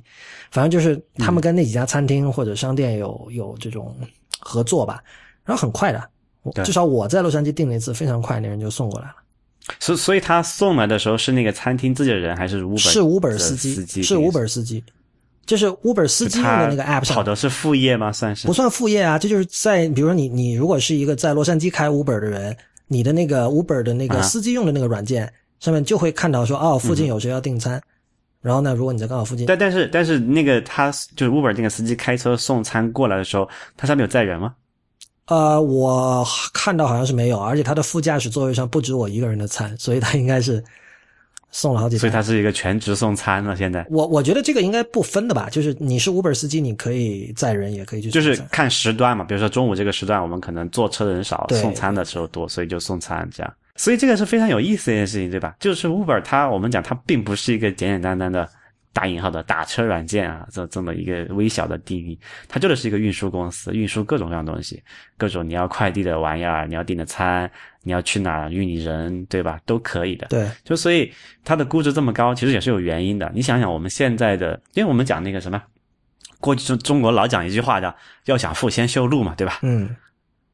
什么意思？就是说，这个经济的发展是跟这种基础的交通运输是非常就离不开的。就是你要在，就是所谓经济的这个活跃程度，你甚至可以直接用那个交通运输的这个复那个密集程度来来去这么一个定性的去判断它。对，不因为 trade 是贸易，现在这我们把 trade 叫贸易，听起来很很高端哈，但其实 trade 就是交换东西嘛。但你要交换，你就得你现在得能到那个人那儿去吧，不然你怎么交换，对吧？对，就过去我们说我们在网，就是互联网为什么这么厉害？就是说它可以在什么在光速的情况下完成那种信息的交换，对，不用再去等过去这种平信啊，或甚至电报啊这么一个高呃叫什么高延迟低带宽的一些服务，我们现在可以高带宽低延迟的完成信息的交换。嗯，但是呢，毕竟这个经济活动的绝大部分还是要牵涉到实体物件的嘛，不管是人也好，东西也好，对吧？你始终牵涉到这个 logistics 的那个运输的问题在里面。这个时候就会变得非常有意义了。那过去我们想想，过去我们说这个啊、出行，你要不坐这个公共公共交通，就如果你城市够大也够方便的话，然后那个你要去个送个东西，你得叫个快递，或者你自己得打个车过去送给他给人家送过去，就比较重要的那种文件哈。现在就不用了，就像现在我们就说出门打车，我们说叫个 Uber 啊、滴滴啊之类的，然后那个什么快递，国内什么四通一达、顺丰都做得非常非常好了，而且什么就是时间也很方，时间也很快，然后也很方便，也不用担心太多，成本也不高。现在说你国内什么大部分寄个什么一公斤以下的，这种十十几二十块钱，对吧？对，就这些的便利，就这些叫做我们都可以通称为叫做 infrastructure，基础基础设施的东西。然后在这之上，我们才能构建更出各种各样的增值的服务。比如说有了这个啊，这个就是有了这个繁荣的快递之后，才有可能会有这种比较繁荣的淘宝的生态体系，对不对？当然，它它两个之间是相辅相成的。就是说，在淘宝诞生之初，可能没有那么方便的快递的体系，但随着它的不断的发展，它对这个快递的这个要求会越来越高了，它那可能会有。就催生了这个业务，所以才有这个国内你看各种都很方便的什么啊、叫什么来着？呃，沪长三角包邮区、什么珠三角包邮区这些概念嘛。嗯，对，所以其实我就是说，我们讲那个 Uber，它可能做的更大的野心，就是说完全替代掉，把它把这个 infrastructure 这一层给你完全做好了，就你不用再考虑，你可能过去出出门是是叫叫叫出租车，然后送送快递是要叫什么四通一达，然后你要送个什么呃，假设你要搬家，对吧？你还得找个什么专门的搬家公司上面给你弄。以后但凡涉及到物体的移动的情况下，你想哦，Uber 就好了。那我国内也有什么一个类似的软那个一个一个产品，你看他他他就给你解决了，就是叫做无差别化嘛。你就像我们现在用互联网接入一样，你虽然说你是用电信接入，它是用联通接入，然后你在美国是用什么呃 AT&T 接入，举举个例子啊，这些都不重要，上面跑的那些服务都是 identical 的，是等同的，无差异化的服务嘛，对不对？那 Uber 它是说，那如果我把这个东西也做成这种。呃，标准化的产品之后，那个世界的是会变得更加有效率一些呢？对，但我我我心中偏左的那一部分又开始觉醒了，又又开始出来了。对，就是你很难很难觉得，就是说所有的东西由同一家公司为你服务，这是一个很美好的未来。不不不不一定需要有同一家公司来服务，但是起码就是说，他是想做到这么一个足够大的市场嘛？就是说，他的想象力的空间绝不仅限于出租车这么一点点。对。所以，他要，所以为了实现他这个长远的目标，那我们要看它里面的成本怎么样，他要一些什么样的基础设施，对吧？比如说，他得有一个车队，可能，但是说他自己运车的太贵了，那我们现在外包出去，我们给找这个什么 什么，国内叫什么 People's Uber，对吧？人民优步，优步，呃，所以说呢，我我我的我 outsource，我 crowdsourcing，就是众包这个运输服务的这个司机，因为最最大两个成本，一个司机，一个车，还有一个就是这个燃油这些东西嘛，对吧？我这些都是啊外包出去的，对吧？但是我们再把眼光放长一点来看，我可能以后这个司机这个人力成本是一个不稳定东西，因为但凡涉及到人的东西，这个服务就很难被标准化。除除非你说流水流水线的流水线生产的话，那是另外一回事。就算流水线生产，都会有很多意外情况。对，它还是有这个 variation 的问题。对对对，所以所以这种情况下，就是我们最终最终肯定是要自动化那些东西的嘛，就是说。啊，我们现在不是要搞搞什么无人驾驶车，什么无人驾驶的飞行器，什么那个亚马逊不是在搞那个什么 Drone 嘛，那个四轴的那种飞行器，现在国内大疆也有很多那个很方便的。对，啊，就如果我的远景是要实现这么一些听现在听起来比较科幻、比较高大上的远景，那我现在就要去做一些基础服务啊，我要得有地对地图、对导航有了解，对吧？对这个我的对这个客户的呃，就是。我的客户在哪？他要他要干嘛？我在对这个物理地点有了解，所以他会需要这些基础的地图服务来做。所以 Uber 现在做这个事情，他可能之前乍一看说，哎，出租车公司搞这个干什么？费了脑大劲，不是有现成的服务不用是吧？但其实他在上面是这个是他的一个核心竞争力之一嘛，对不对？所以这个是要一定要做好，要把这个东西抓在自己手上。就要看 TechCrunch 的说法是，Uber 其实只是一个，它是一个地图服务，上面加了好多插件。对，但是这个地图服务是它的这个本质核心，就好像你说这个 Google Google 是个啥？Google 不是一堆就是一堆爬虫上面加了一堆各种各样的访问那个一个一个接口而已嘛，对吧？但是这个价值就在于那个爬虫那里嘛。就很简单了，就如果比如说你用第三方的地图服务，如果有一天它不让你用了怎么办？啊，或者说它像苹果那样，就是说对它有各种限制，就不受你控制了。没错，其实这个事情就就是讲放到中国这个例子来说，就有点意思。那因为 Uber 也也进了中国嘛，对吧？虽然好像铺的点不不是很多，但 Uber 在国内我查的资料说，它是用的是那个高德的地图，没有是百度，那是百度吗？对，是百度。OK，就国内其实有几家做地图还比较大的厂商，就我们比较耳熟能详的那个什么高德。百度，然后腾讯，然后上次我去那个深圳的时候，我留意到这个路上有时候会有那个腾讯的那个接警车。哦，真的，对对对，就是类似一个，我上次去那个三藩的时候也看到 Google 有那个接警车嘛，嗯，然后就是他会去，就是头上架了一堆很昂贵的什么雷达啊那些设备去各种各种要拍。我在广州也见过，但我不记得是是哪家的了。OK，就这些就是刚刚我们讲的那个物理，就是软件世界的爬虫的物理世界的版本嘛。是，就这些这些都是很费钱，然后比较啊，是就是不能直接产生收益的东西嘛。就我还挺好奇，Uber 他说在他在美国可以买这么一家，他在其他国家怎么办？因为这个，据我所知啊，地图这 mapping 就是采集地图服务这种东西，在国在在。还比较受政治的 这个影响比较大，是的。国内是有一个什么什么叫地图采集什么啊测绘许可证还是什么乱七八糟的，嗯，就会有一个这么一个一个东西，就是说会你会到世界各地去做这个东西的时候，你发现这个阻力是远远高于你在那个网络世界上做一些这种爬虫，你爬就爬呗，对吧？无非是一个连通性的问题。但是物理世界的爬虫还是挺难的。就是我这上一期的那个那不鸟万书评里写的那本书叫《To Our Friends》里面就讲到，就是说一一个机构它只有它在什么情况下才会去就地图这个词在英文里可以当动词用嘛？你去 map 一个什么东西，其实就是说。去搞清楚这些东西之间的关系，而把它们的结构以一种视觉化的方式呈现出来，这个这个叫就叫 map 嘛。然后你如果要在实体世界去去画地图，去 map 这个实体世界的话，那你绝对是有政治野心的。就是你你你不可能在没有政治野心的情况下去做这种事情。对，就比如说国内有那个什么呃，我记得有个什么线火星坐标系嘛，就是国内的好像。呃，地图的这个就是就测绘的采集的那些数据是不能直接给原始的，要要做个什么偏移量啊这类乱七八糟的。对，非常非常奇葩的规定。对，因为这个说白了就是你你可以有了这种技术，你可以知道你的臣民们都在干嘛，都在什么地方。就这这是一个，就确实是一个跟每个人的生活息息相关的一个很重大的一个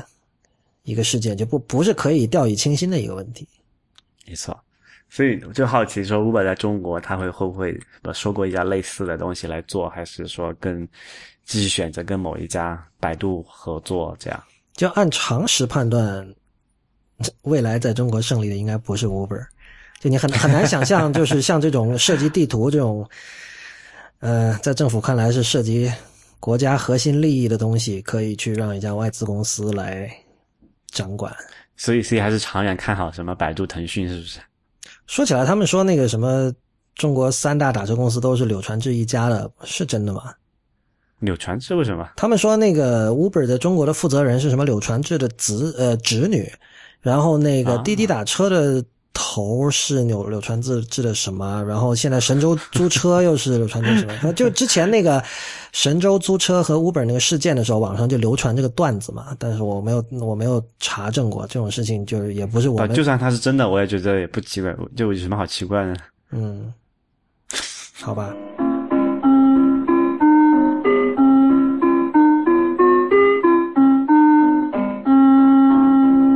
我们过渡到下一个话题吧。那个这周又出现了一个，就是很多时候我们在这个技术圈经常能看到这种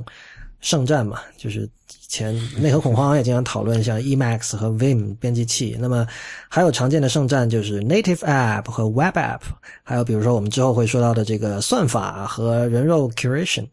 就是我我觉得我们可以先说一个大体的判断，就是基本上对于所有这些问题都有一个共同答案，就是说，呃。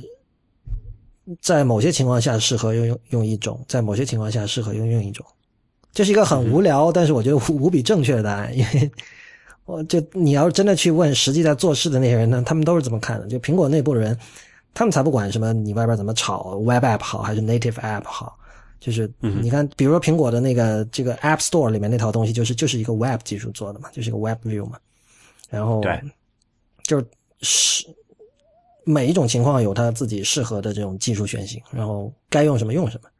但是这周呢，大家吵的一件事情是，就是首先有一个叫 Nolan Lawson 的人，这个人是在 Squarespace 上班的，他是 Squarespace 的一个 Web Designer 啊，Web Developer。然后他呢，最近有一个叫 Edge 的一个 Conference，是这个在 Web 呃开发和设计比较尖端的一帮人去做的一个 Conference。然后他在这个 Conference 上。就产生了很多感想，然后回来之后，他就写了一篇叫《这个 Safari is the new IE》的文章。那这个这个句式是不是 已经很 cliche 了？对，但但是真的，你看到这样一个标题，你能忍住不点进去看吗？我是一定要点进去看的。所以，所以他这个标题党是非常成功的，而且事实上，你可以看到这个美国技术圈的几个知名的这个这这个写东西的人都上钩了嘛？什么 Rene Ritchie，Rene Ritchie 写的那篇反驳的文章，我觉得还挺好的。然后还有谁啊？那个那个 Jason Snell 也也写了一篇。推特上也很火啊，那个谁，Lauren b a n 我又忘了怎么念了。Lauren Brichter，对，Lauren Brichter 和 Jason 在那吵这个事儿，这也不算吵了，稍微口角了两句。所以，所以你怎么看？这是，这是应该是你比较熟悉的领域。哎，我们先来解释一下他抱怨的是什么？他在他在说什么东西？对，他在说什么点？其实总结来说，其实就两件事儿嘛。第一个就是说，苹果就相对于像 Chrome 啊、呃 Firefox 啊，然后甚至说哎 IE IE 的 IE 单 IE 十单独再说吧，就是说相对于 Chrome 和 Firefox 这两家来讲，苹果最近这一两年在 Web 技术上似乎没有那么上心。呃，为什么这么讲呢？就是其中一个重要的体现就是在一些比较新的潮的这种 Web API 的这种实现的速度上面，Safari 是远远落后于 Chrome 的嘛。对，呃，具体有什么呢？啊、具体其实数一下有这个人其实他列出了几个，都是那他他列出的东西真的是很 cutting edge 的，就是属于那种就算像 Chrome 已经支持了，好像都没有什么人已经在用了的一些技术。对，像比如他举了几个例子啊，像那个什么呃 Service Worker 啊，对。还有一些什么什么，又像 HTML5 的一些新的 API 啊，还有那个什么 IndexDB 啊，对，啊，这这这之类的东西，其实怎么讲呢？我我因为我自己也偶尔做一点业余的 Web Web 开发哈，你能感受到这种区别，就是在这种工就是新的 API 的这个实现速度上也好，Chrome 肯定是就是一直是在领先这个时代前列的，然后 Safari 一般会比较慢，而且像 Chrome 它每它每就更新速度非常快嘛，比如我们一那个 Chrome 多少来的？两三周就三四周就会更新一个版本嘛。对，但是这个 Safari 基本上是一年更新一次嘛，因为那个跟那个 OS Ten 同步发布，所以，所以它在这一点上确实是有有一点问题的。但是另外一个，我觉得最可能最更重要的问题就是在 iOS 上面，那个因为苹果那个 App Store 的那个政策的限制嘛，它只能使用那个 Safari 的那个那个内核，那个 WebKit 内核。嗯，就你说桌面上，你说你你就觉得这个 Safari 用的不爽了，你还可以换一换，对吧？但是在那个 iOS 上面，你是连换都没得换。哪怕你现在说，啊，你说你可以装这个什么呃 Chrome for iOS 啊之类的，但是它们只是皮而已，就是它的底层的内核还是必须是和 Safari 一模一样的那个 WebKit。就这从这个角度上讲，确实是有一点那个什么，利用怎么垄断地位去做一些什么样的事情。但是它这个并不是垄断，你至少来讲，现在 iOS 的市场份额并不是绝对绝对的那个什么百分之八九十这种情况，对吧？还不到一半呢。嗯，就怎么讲呢？就他们就是很多开发者就不爽这件事情嘛，对吧？我有些。就假设我这个你们这些主流浏览器都有支持这些很新很酷的这些 API 之后，那我可以写一些很帅的这个 Web App 啊，对吧？但是你这个这个什么用的人这么多的一个浏览器却没有这个 API，那搞得我就没办法没这个就没没办法过了呀。我觉得从 Web 开发者的角度，如果你要说这个某某浏览器是新的 IE 这个说法，就是它指的一定是说我在实际做网页开发或者 Web App 开发的时候，由于要支持这个浏览器，导致我很多东西不能做，没错，对吧？这个是以前的这个，比如说 IE 六还是回事儿的时候，就是 Web des 呃 Web Developer 最抱怨的一件事情嘛。所以，比如说，你会觉得现在 Safari 是这样的一种状态吗？在拖后腿的状态吗？就是。嗯，就所以看你看你的这个出发点是什么呢？就如果你是那种所谓的那个那个的 cool kids，就是那些什么时髦青年们，你要去写一些什么用新的 API 做一些新的技术，那你肯定没有办法去 target Safari。你就其实就好像我其实我们写那个我写那个 IPN 的那个后台的时候，我也只是在开始是考虑了 Chrome，然后后来还做了一些小工作去兼容这个 Safari 嘛。所以就是说，假设呃，比如说 Safari 全世界只有百分之零点一的人用，就是你可以很安全的忽略它，你会觉得 Web Developer 的生活会更好吗？工作会更简单吗？这个得看剩下那些是什么。不是，剩下就是现在剩下那些，比如说 Opera，我觉得很多人也是忽略了吧。然后呃，Opera 其实现在它改成那个 WebKit 之后，我知道其实也差不了对，但因为用的人在少嘛，那剩下的就是 Chrome 和 Firefox 和 IE 了。对对，所以你你觉得，如果如果一个 Web Developer 他面对的只有这三个平台，他的工作会简单很多。呃我我宁可它 IE 挂掉，Safari 就留着都可以了，因为 Safari 毕竟和 Chrome 虽然哦，那你的结论就跟这个个人完全不一样了。你是认为 IE is the new IE，而 Safari 不是 new IE。不是 IE is still the old IE，Safari is still okay。OK，嗯，那为什么这么讲啊？因为它在那个虽然说有这么多的那个实现的不一样，但是就大体上来说，他们对标准的，就对那个 CSS 啊、W3C 一些标准的实现来说，还是比较一致的。就说，虽然说你用不了那些最新最酷的 API，但是毕竟本来那个苹果的作风也不就是说每次要给你上最新最酷的东西嘛，对吧？所以这件事情我觉得没有太大的那个区别，而且上那些最新最酷的 API 的一个。重大的风险就是可能发现，哎，这个有什么各种各样的漏洞缺陷，下次给你改个接口，然后你得重写了。所以，我你作为一个稳健的开发者来讲，这个东西是没有太大太大区别的。但是，难道那个像比如说，呃，这个 Nolan Lawson 他提出的一些那些新的功能，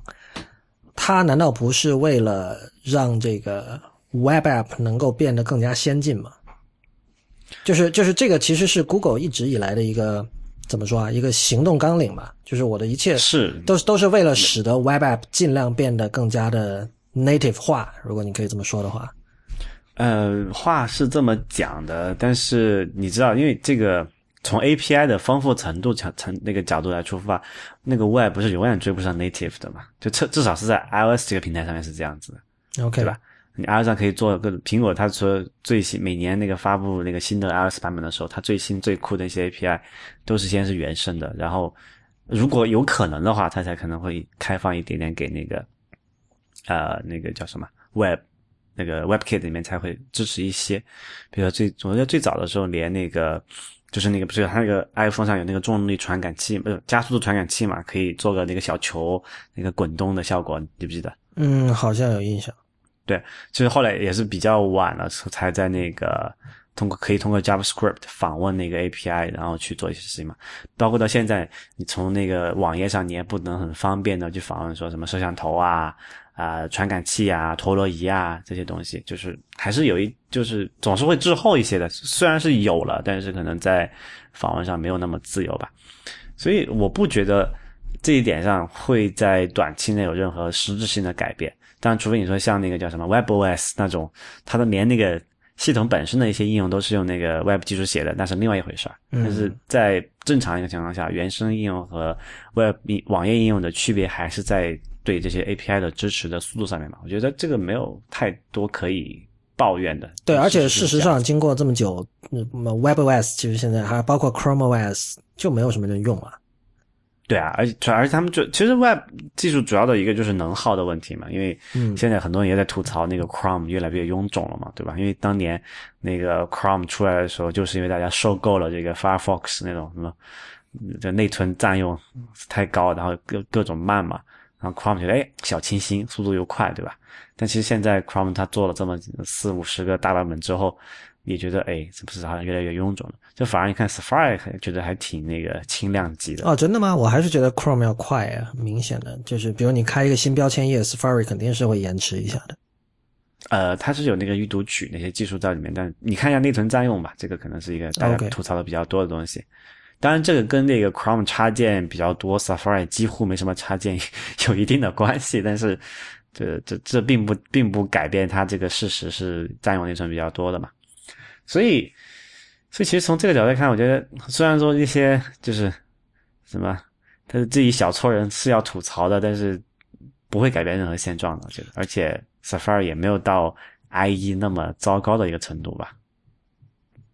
这件事情，反正我看美国博客圈的反应其实挺抱团的，因为。出来反对这篇文章的人，基本都是你像 Rene Ritchie，他是做 Debug 那个播客的嘛，然后他们之前有请那个 Nathan Gnatra 和 Don Melton 去去谈了好多期苹果内幕嘛。那 Don Melton 就是当年 Safari 的最初的开发的这个头目嘛，所以就这帮人都是一伙的，所以嗯，怎么说呢？你我觉得这个是不可能不考虑进去的，就你一定要为你的哥们儿说话的嘛。而且确实 Don Melton 是一个很 decent 的人啊，确实他。对吧？为这个项目做了很多贡献，那么你，你肯定会要站出来说两句的。就很简单，Real，你要是做了一个什么产品，然后你的竞争对手在那打压你，那我我出来写东西，很难说完全不偏袒的，真的。对，但是那个那个 Lauren Brichter 他的观点其实还是挺挺支持这篇文章做的。他很理想主义的哦，对吧？他他就说他他认为这个，他甚至直接说了，他认为 App Store 就是不好的，他觉得软件的分发就不应该有 App Store 这种东西。就是应该自由的，是吧？对，就是就是不应该由一家这个商业公司控制住嘛。这个这个话出自一个就是发明了 pull down to refresh 这个手势啊，就是属于最顶尖的这种第三方 iOS 开发者，而且曾经在他是苹果员工嘛？对，最早在一代 iPhone，他有为就是他有做过那种 graphic computing，出自这样一个人的口，还是就是你不得不去思考一下的。对，我觉得其实其实你我们现在来看 App Store 到底带来了什么？其实就我觉得它有它有好的地方，就是说，比如说这个统一的这个更新机制，然后集中的那个付费接口嘛，对吧？这些都是非常好的。但是它的那个审核啊，还有它的那些就是分发、搜索啊，那些都做得非常非常差。所以就是你完全可以 argue 说，对于真正在乎软件的人来说，它就是一个没有 App Store 的世界是更好的世界。你真的可以这么说，因为因为 App Store 其实它最大的一个问题就是它稀释了软件在人们心目中的价值。嗯，我觉得这个不能这么简单归罪归罪于 App Store 吧。我觉得还是就我我起码我还倾向于看它的好的方面和不好的方面，就是我想保留它的那些好的地方，比如说我我信任啊，比如说对吧？我那个就通过授权签名啊，只有唯一渠道的这个可以，就不像那个安卓上面，上次我不是吐在那个内核恐慌吐槽过嘛？嗯你随时网上下载一个 APK 下来一安装，可能昨天就被那个运营商给劫持了，然后装了个什么不知道什么鬼的玩意儿。对，对，然后起码 App Store 每它有那些一系列签名政策啊，还有这个安全的下载，能够解决这个问题。嗯，然后这个这个统一的收费渠道，比如说它通过这个 Apple ID 这个账户体系去扣费，就很方便嘛，就不像那个现在那些什么安卓平台上，那东一个，那国内特别严重啊，东一个，呃，这个这个叫什么？呃，就是你 App Store 可能好用，就是六七八个，对吧？嗯就很烦这样。是。但是它那些审核啊，那些各种各样的狗屁的规定啊，就是这个我们很不耻的东西。我还是挺希望那个呃 Safari 能够在这些新的接口技术上跟上那个潮流的。但是毕竟这个每家公司的风格不一样，我估计也不太指望苹果在短期内能够改变这件事情。那起码它现在不是那个什么那个 talent retention 都有问题嘛，就是很多人都不愿意在那里待下去了。你看招人都有困难，你还想说，呃，给你做那些好的东西，我觉得是有点悬的。啊不，我觉得本质上这是个战略问题，就是 Web 对于苹果来说是它整个平台中的一个元素，但是对于这个 Google 来说，就是 Google 希望 Web 本身全部是对他他认为 Web 他希望 Web 本身成为一个平台，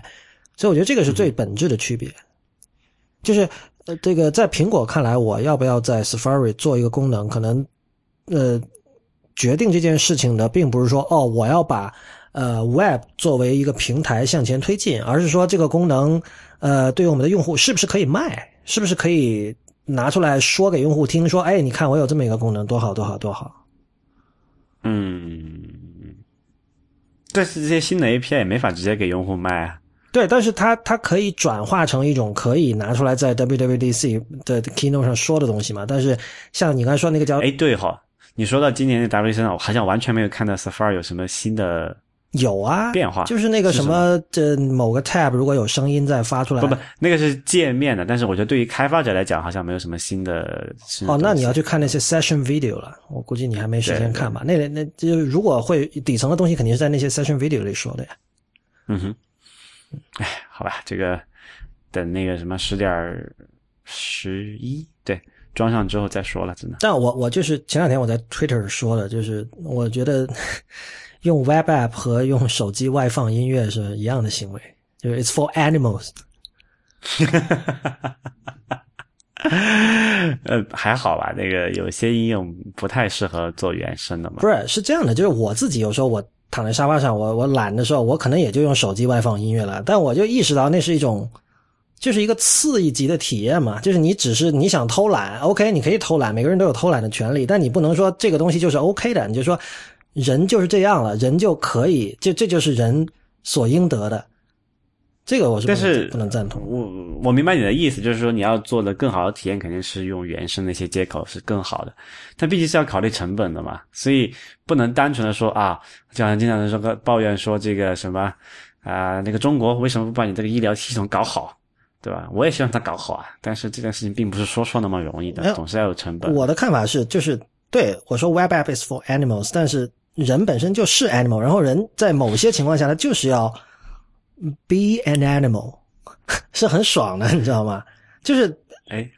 嗯哼，就像我们说的，比如说短平快的新闻，我我就在网上随便看看就好了，其实就是这么回事嘛。但是你不能因此而否认说，哦，是你说你说所有的东西都要成为这种短平快的方式，都要成为这种 for animal 的状态，那就是人人还有不是 animal 的一个 dimension，那你怎么说呢？对吧？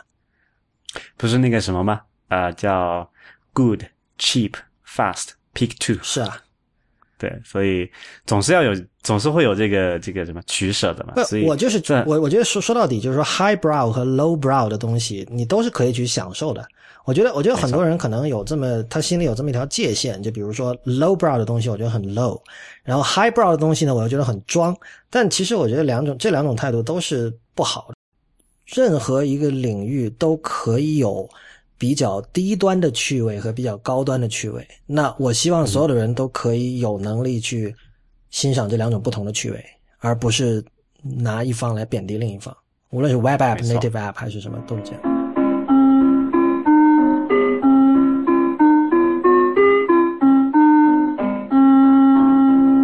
您现在收听的是 IPN 播客网络旗下的 IT 公论。现在就进入我们今天最后一个话题，就是 Apple Music。Real，我记得上期播出了之后，因为上期的时间比平时稍微短一点点，我们是大概上期录了一小时二十五分，然后居然有听众说太短。你知道我们的节目在最初头半年的时候是有不断有人说太长了，就是那个时候就真的是国内就是没有什么人听播客嘛，然后你就跟别人聊的时候，他说：“哎，你这个节目一期多长？”我们说一个小时。他说：“啊，这谁会有时有心情听这样的东西啊？”但是我发现大概一年之后，就是也可能就是剩下的听众都是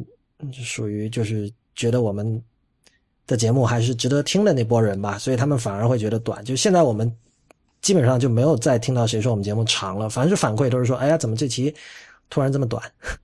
有点什么戛然而止的感觉，是不是？我看现在我这边是录了大概一小时三十九分，然后等会儿剪一没剪，现在就是我我觉得可能我们要到两小时以上，大家才能满足。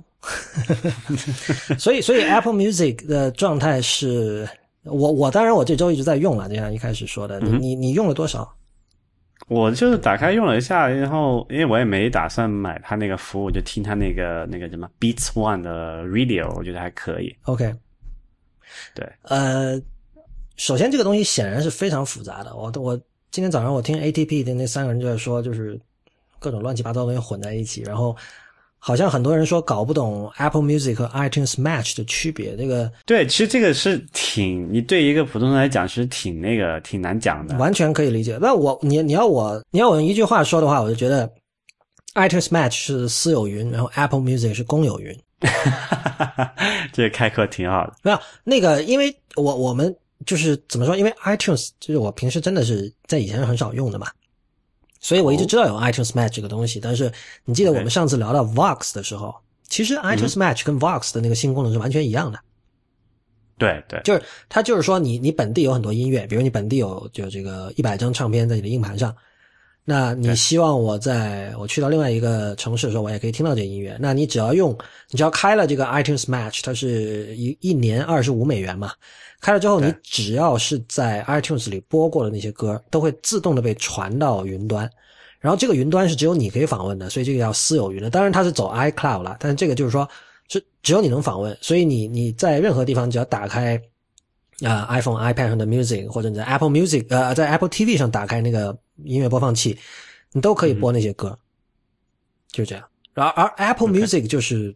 是一大堆格式是几几百万、几百万几就不一定是你之前买过的，是的或者你之前电脑上存在的，就是它的曲库里面有的你都可以听。对，简单来说，iTunes Match 就是把你的本地的音乐传到网上，让你随时随地都可以听，用各种设备。而这个 Apple Music 就是虾米或者 Spotify，这个我觉得这么说大家就可以明白了。对，但但是关键是他把这两个东西并列在一起，就会很让人很所以他们有一点、有点、有点交集的部分，就是在使用体验上都可以说在各个设备上直接可以流播嘛，对吧？就可能诶分不清楚谁是谁了。没有，就其实人们最大的担心成为了现实，就是嗯，我本来会以为，比如说我我我们刚才说的全是在 Mac 上的事情啊，就是我们本来、因为我们都知道 iTunes 已经非常臃肿了，那么我们想着 Apple Music 出了之后会不会有一个新的 App？这个 App 就叫 Apple Music，对吧？他把这个 iTunes 里面所有跟这个或者这这么说吧，iTunes 里面所有跟音乐无关的东西都拿掉，因为 tunes 这个词本来就指的是音乐嘛，iTunes 本身就是一个专门做音乐的东西，后来才是慢慢把电影啊、电视啊。什么 App 啊，甚至书啊加进去，书后来被剥离出来了。那我们现在想，是不是能够把别的东西也剥离出来？但其实没有，或许以后会有，但至少第一个版本真的是一个大家最害怕的那种大杂烩，就是对吧？对，其实现在也现在在在那个桌面上也是这样子啊，就是就你说玻璃是在 iOS 上剥离出来了嘛？就是说他把那个应用和书是单独拿出来了。呃，书书在 Mac 上也拿出来了。啊，对，有那个叫什么呃 i 叫什么 iBook 就叫 Books 吧，还是叫什么呃，它就叫 iBooks，然后最近是把那个 Audiobooks 也分到 iBooks，而且那个而且在那个 iOS 上那个电影就是 video 也是玻璃出来的嘛。啊，对，对，但是其实，在那个桌面系统上的哎，那个 iTunes 那个巨无霸软件，还是包括什么？这里看 music、movies、TV shows、podcasts、iTunes U、audiobooks、apps、tones、Internet radios 这种东西全部都在一砸到一起了。嗯，但我我跟你讲，就是 iTunes 的臃肿，苹果内部的人绝对是知道的，而且就是他们看到网上有人批评这一点，或者听到播客里的人吐槽这一点，他们肯定是跟我们一样痛苦的。但是这里面一定是有一些，就是要么是大公司病啊，或者是这不是积重难返嘛？对，毕竟这是一个很十几年的一个软件了，就是你你要去改，其实真的不像说一个三个人的创业团队说改就改了。所以我我觉得在谈论 Apple Music 的时候，呃，关于它的这个这个软件本身的用户体验差这一点，我觉得点到即止就可以了，因为这个东西、嗯这并不是 Apple Music 本身有问题，而是说这个这是 iTunes 的问题，在我看来。对，而 Apple Music 我觉得更值得去讨论的是它，比如说它跟 Spotify 和 Audio，甚至虾米这些国内的网易云音乐这些服务有什么不同？就是因为我们都知道苹果在这个领域是一个跟随者，就是别的人都已经就本来苹果在数字音乐领域是一个先锋嘛，是它最早让这个一首一首单卖 MP3 呃 AAC 这种格式的歌这件事情能够成功，而且一度我记得五六年前它第一次就是这个 iTunes 音乐应该说数字音乐文件的销量第一次超越了这个 CD，那对于新闻媒体是个大事儿，对吧？一下觉得我靠，这个 paradigm shift 发生了。结果没过几年就出现了流播服务，呃，Spotify 是零九年开始做的嘛，然后慢慢的大家发现了有这种自助餐，对吧？我不用再一手手买了，一下觉得哇好省钱，然后大家就去用那个了。然后苹果是等了很久才做，而且它其实就是，当然这个倒没什么了，iTunes 最初也是从第三方买过来的嘛。那 Apple Music 最初是 Beats Music，然后就是苹果收购过来，然后改成了现在这个样子。嗯那我觉得，如果你呃就如果你是那种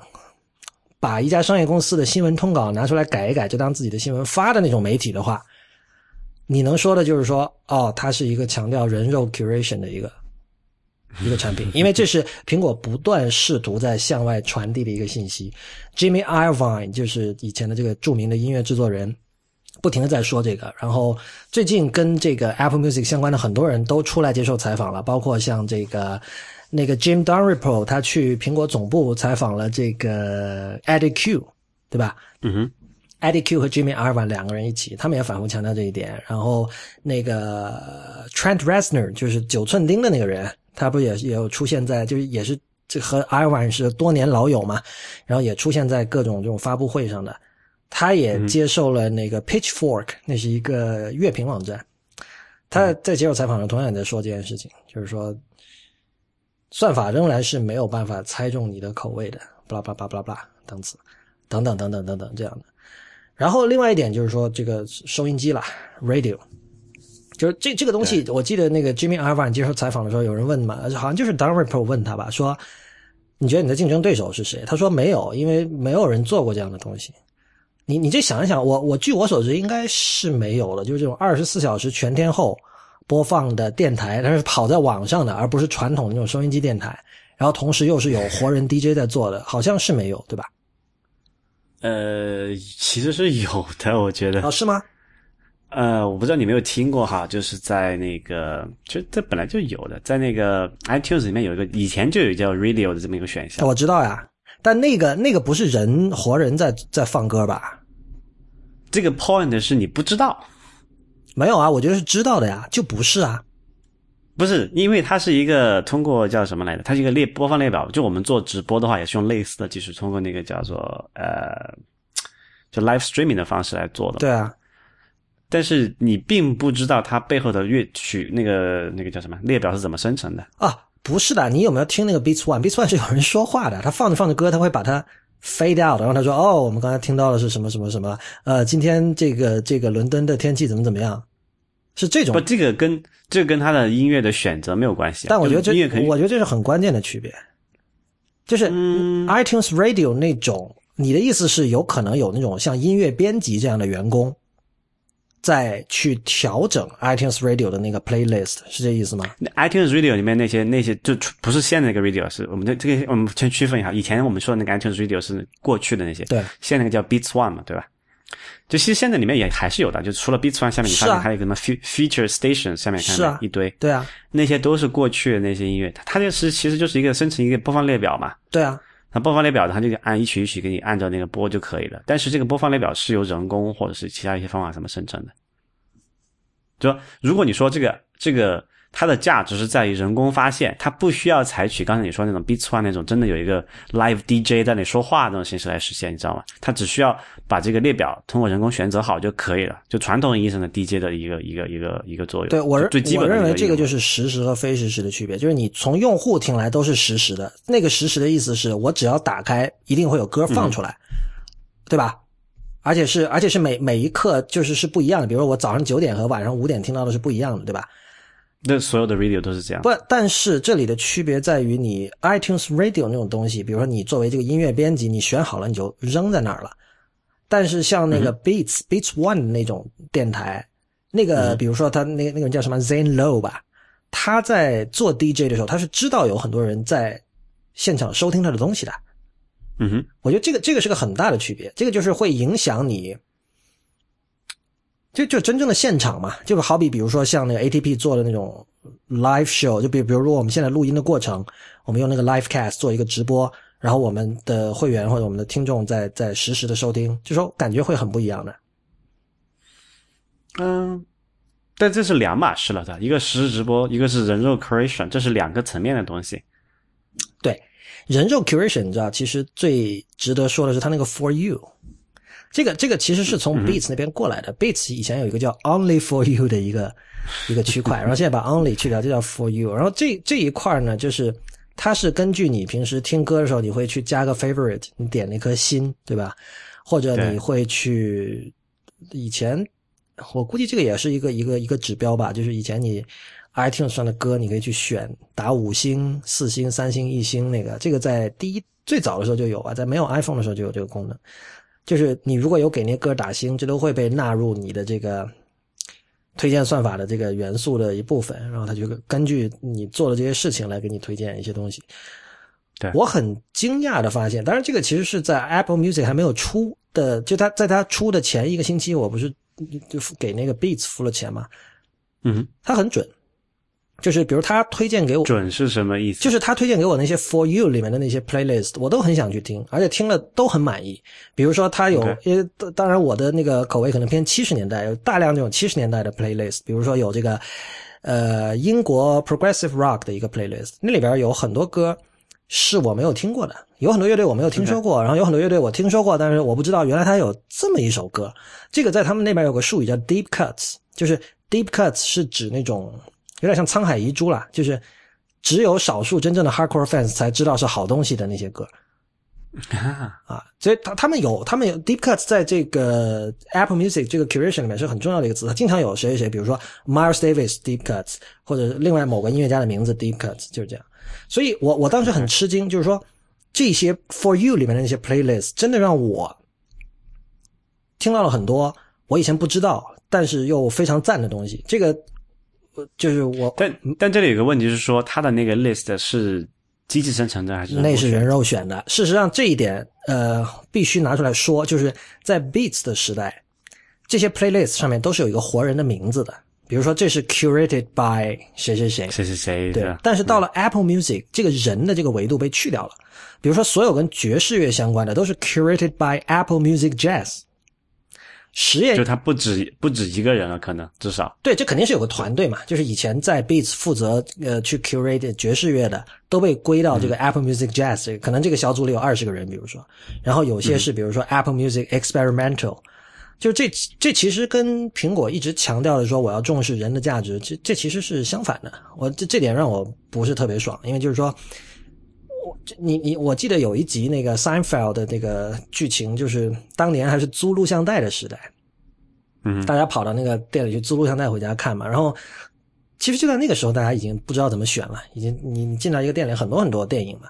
所以呢，在那个店里的那个墙上有一有有那么一面墙，专门是活人 curation，就是这个店会有一些人，比如说这个人叫 Jane，呃，那个人叫 Vincent，这个是 Vincent's Pick，下面有四盘录像带。然后有 Jeans Pick，然后那个电影里就就就就体现出就是，比如说那个女主角 Elaine，她就觉得 Jean 的那个选择就很很 low，然后她就很喜欢 Vincent 的那个选的那些电影，然后她会觉得我跟 Vincent 之间有了某种联系，因为每周她去的时候，Vincent 选的电影她作为去看，她都觉得很好看，她都很喜欢。然后后来还想办法找到了这个，她就觉得我爱上了这个 Vincent，她就想办法找了这个 Vincent 的这个住址，你知道吧？还是一开始一开始找到电话，先给他打电话，然后两个人就约见面。约见面的时候，发现这个 Vincent 是一个十四岁的小孩就是，所以，所以我我真的对 Seinfeld 虽然是很旧的电视，我很推荐大家看，因为它它其实是一个对媒介高度敏感的，它有很多桥段都是利用，比如说当年呃刚刚有车载电话的时候，你知道吧？就有的人在车里打电话，然后他说的某些。呃，他他父母坐在后座，然后某些话他开了那个 speaker phone，不小心让父母听到，然后就搞得鸡毛鸭血的。然后 又有的是什么，比如说这个电话打录机这种东西，有的时候你，比如说你的这个，你跟你的朋友说了你的女友的一一句坏话，然后这个时候他的打录机回来，你你一回家，美国人当时一当年一回家就会先听打录机嘛。然后他就把这件事情在打录机里说出来，刚好你的女友在，不小心就听到了，就搞得很尴尬。还有很多很多这样的桥段，所以那个刚才说的那个说差了，那个录像带 curation 就是这个一个例子。也就是说，真正的活人 curation 是一种非常 personal 的体验。就是你，你真的，这就像你以前看乐评或者看影评，我以前反复讲了，说这其实它的第一功能很可能是导购，因为你的钱是有限的，而可以看的电影和可以听的音乐是无限的，所以你需要有一个人告诉你。但是你就会发现，有的人的推荐跟你就特别合拍嘛，然后你会觉得这个人跟你是有心灵感应，什么那种感觉就很爽。但是我就我就很想知道，比如说这个八十年呃不这个七十年代的英国 progressive rock 的这个歌单是谁谁谁推荐，但现在没有了，现在只有 Apple Music Rock，这什么鬼东西啊？这个可能算是你说现在它是新出的一个东西。假设我们举个例子，假设你听了可能一年之后觉得，哎，他们这个 Apple Music Rock 推荐的这些音乐都还哎不错哦，那我觉得哎，这变成一个品牌了嘛？不，但是。什么叫 Apple Music Rock 啊？这个这不是一个什么叫 Vincent 的嘛？这也你也不说不清楚。不是啊，你如果是一个人，就肯定不一样。我跟你讲，不，假设如果他他不是一个人，他是多个人怎么办？你总要有一个 branding 的需求在那里嘛？不是 branding，你为什么不可以去 brand 一个人呢？比如说，哎，上次就昨天有一个我们的朋友退会了，你没有看他的信吗？他说了，我我更喜欢听的是 IT 公论里 real 的部分，但但是我发现会员通讯都是李如一写的，所以我不要入会了。这是一个很好的例子啊。就是人并不是不可以去 brand 的，就是有的人就是喜欢某个人，有的人就是喜欢另外一个人，对吧？在这就会有一个问题，就作为一个商业公司来讲，就这么讲吧，我们知道人都是有寿命的，对不对？嗯，人的时候，我们说可能你活个八九八九十岁不到了了，正常情况下。但是你知道，做一间公司它是可以永生的嘛？呃，公司怎么可能永生呢？拜托，公司很多时候，no no no，公司在法律层面上是没有寿命这个概念的。我知道啊，但是。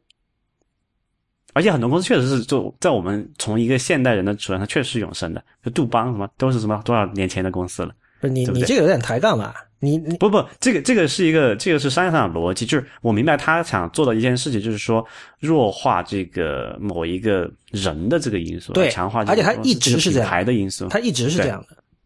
对，所所以，我我我不认为说他说这个 Apple Music Rock 这个东西。他为什么要这么写？他而不而不是写他背后这个团队怎么样，对吧？他会写什么 Design by Apple in California，他不会写 Design by Johnny Ive in California，对不对？这是两个问题啊，因为就是没有啊，这但你看，包括像那个呃乔这个乔布斯在死的时候给给那个 Tim Cook 说的东西，就是不要问我怎么想，对吧？你要问这个看对公司怎怎么是一个好的，问你自己怎么想。其实他传达的这个意思就是说。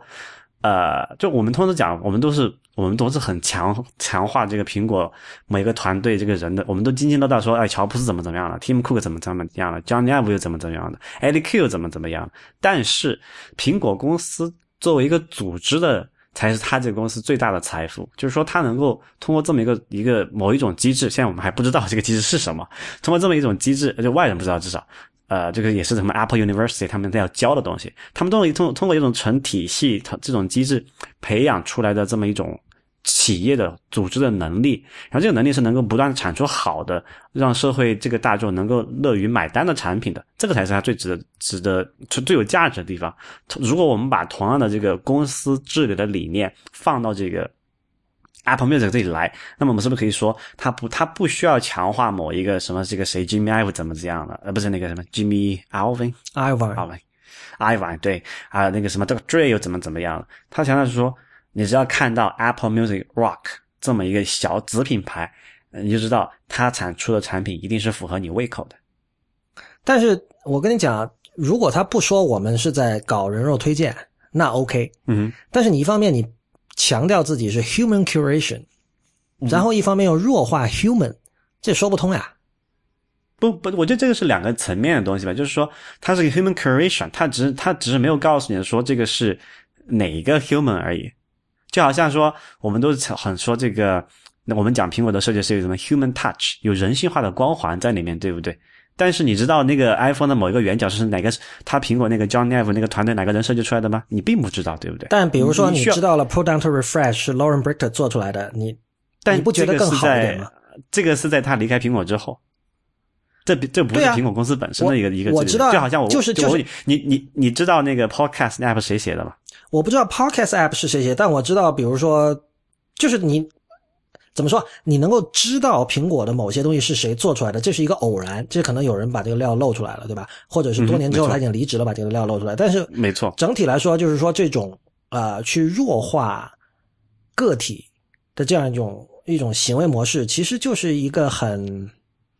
这只有只有对这家商业公司本身有好处。我觉得，尤其是你在涉及说呃非工具类的产品，比如说音乐和电影的时候，你没有办法，你因为。怎么说？你的时间有限，然后你怎么去判断一个人他的推荐是你可以信任的呢？你既然强调的是人肉推荐，我就期待，比如说是谁？因为人和机器最大的区别就在于人是鲜活的，是有个性的，对吧？人每个人是不一样的。呃，他是哦，我明白你说，但是这里要区分一个，就是说是个体的人还是集体的人？那我觉得肯定是要个体的人啊，集体的人的话，集体的人跟机器的距离就近了很多了呀。不，这个但这个不就是问题所在吗？它很有可能后面的那个东西，它不是某一个人做出来的推荐，就好像我们讲那个对 iPhone，它不是一个人设计出来的吧？你怎么去 branding 某一个人呢？你说 Johnny Ive 把自己名字打上去吗？不现实，对不对？那同样一个道理，他如果他推荐的这个生成那个列表的那个人，他不是一个人，可能出五个人怎么办？每个人都要写上去吗？但是我我觉得哈，这个我当然没有办法证实了，但是。根据我从那些那个 playlist 本身就里面它的选歌的这种风格，以及它它有的 list 不是就有的 list 是很怪机的，就 我认为应该是一个人做的。你稍等一下，我之前有截那个 beats 的图，呃，比如说你看这有一个，就我刚才说一九七三到一九七五年的呃最佳英国 progressive rock，它下面写的是这个粗体字是 beats classic rock。但是上面有写 by Joe Tangari，嗯哼啊，然后还有一个叫这个 Experimental Music for Kids，这个很怪机了吧？给儿童听的实验音乐，就是他选的都是一些呃比较可爱的、比较趣致的一些一些歌，他可能未必是真正实验性的音乐，比如包括像 Bjork 有一首叫 It's Also Quiet，他也选进去了。那么这个他是 by 他是 Beats Experimental 的，那有写 by Brian Miller，嗯哼。那么你可以想象，就同样，比如说挂在 Beats Experimental 这个旗下的人，可能有别的人，这个是 Brian Miller，然后还有别的呃，另外就是另外的名字的人，比如说这个 Beats Jazz，这里有一个叫 Best of John Jazz 长音爵士，就这个这个已经是一个相当细致的一个分类，相当细化的一个分类了。然后这个是 by Joe Reber，当然也有一些是没有的，比如说这里有个 Shadow Sculptures 叫 Afro Eccentricity and Soul Jazz，这其实也是相当细的一个分类，它就只是 by Beats Jazz。我我知道这这个有可能，我不知道除了我之外之外还有没有人会去注意这种细节哈，但是我当时看到这个我就觉得说，如果这个 playlist 我喜欢的话，我就去我我是想去就比如 follow 这个人。嗯，然后到了 Apple Music 这个机会就没有了，你没有办法，因为我我不是太想去 follow 什么 Apple Music Jazz 这样的一个账号，鬼知道里面这这个这个账号你一看就是背后肯定有很多人，那我谁知道他的口味跟我是不是一致呢？对吧？所以这里还是从就是刚才我讲嘛，这是一个还是待验证的东西嘛，就是说，呃，就假设我讲他背后如果不是一个情不是一个人或者是一堆人或者是就是在更换的这么的情况下，他能不能产生出一个相对稳定的口味出来？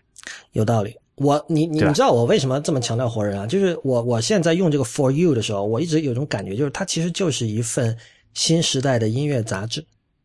嗯哼，它一开始是有一段小小的 intro 的，比如说关于，嗯比如什么叫 drone jazz，它总得解释一下，很多人不知道什么叫 drone。drone 大家现在只知道是那种飞行器，对吧？但 drone 其实在音乐里是指长音，那种很长的、很迷幻的那种那种声音，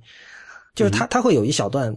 解释。那么你就想。回想十几年前的时候，大家可能是看这种杂志，然后上面有这种长篇累牍的文字解释这种东西，但是你要从那个文字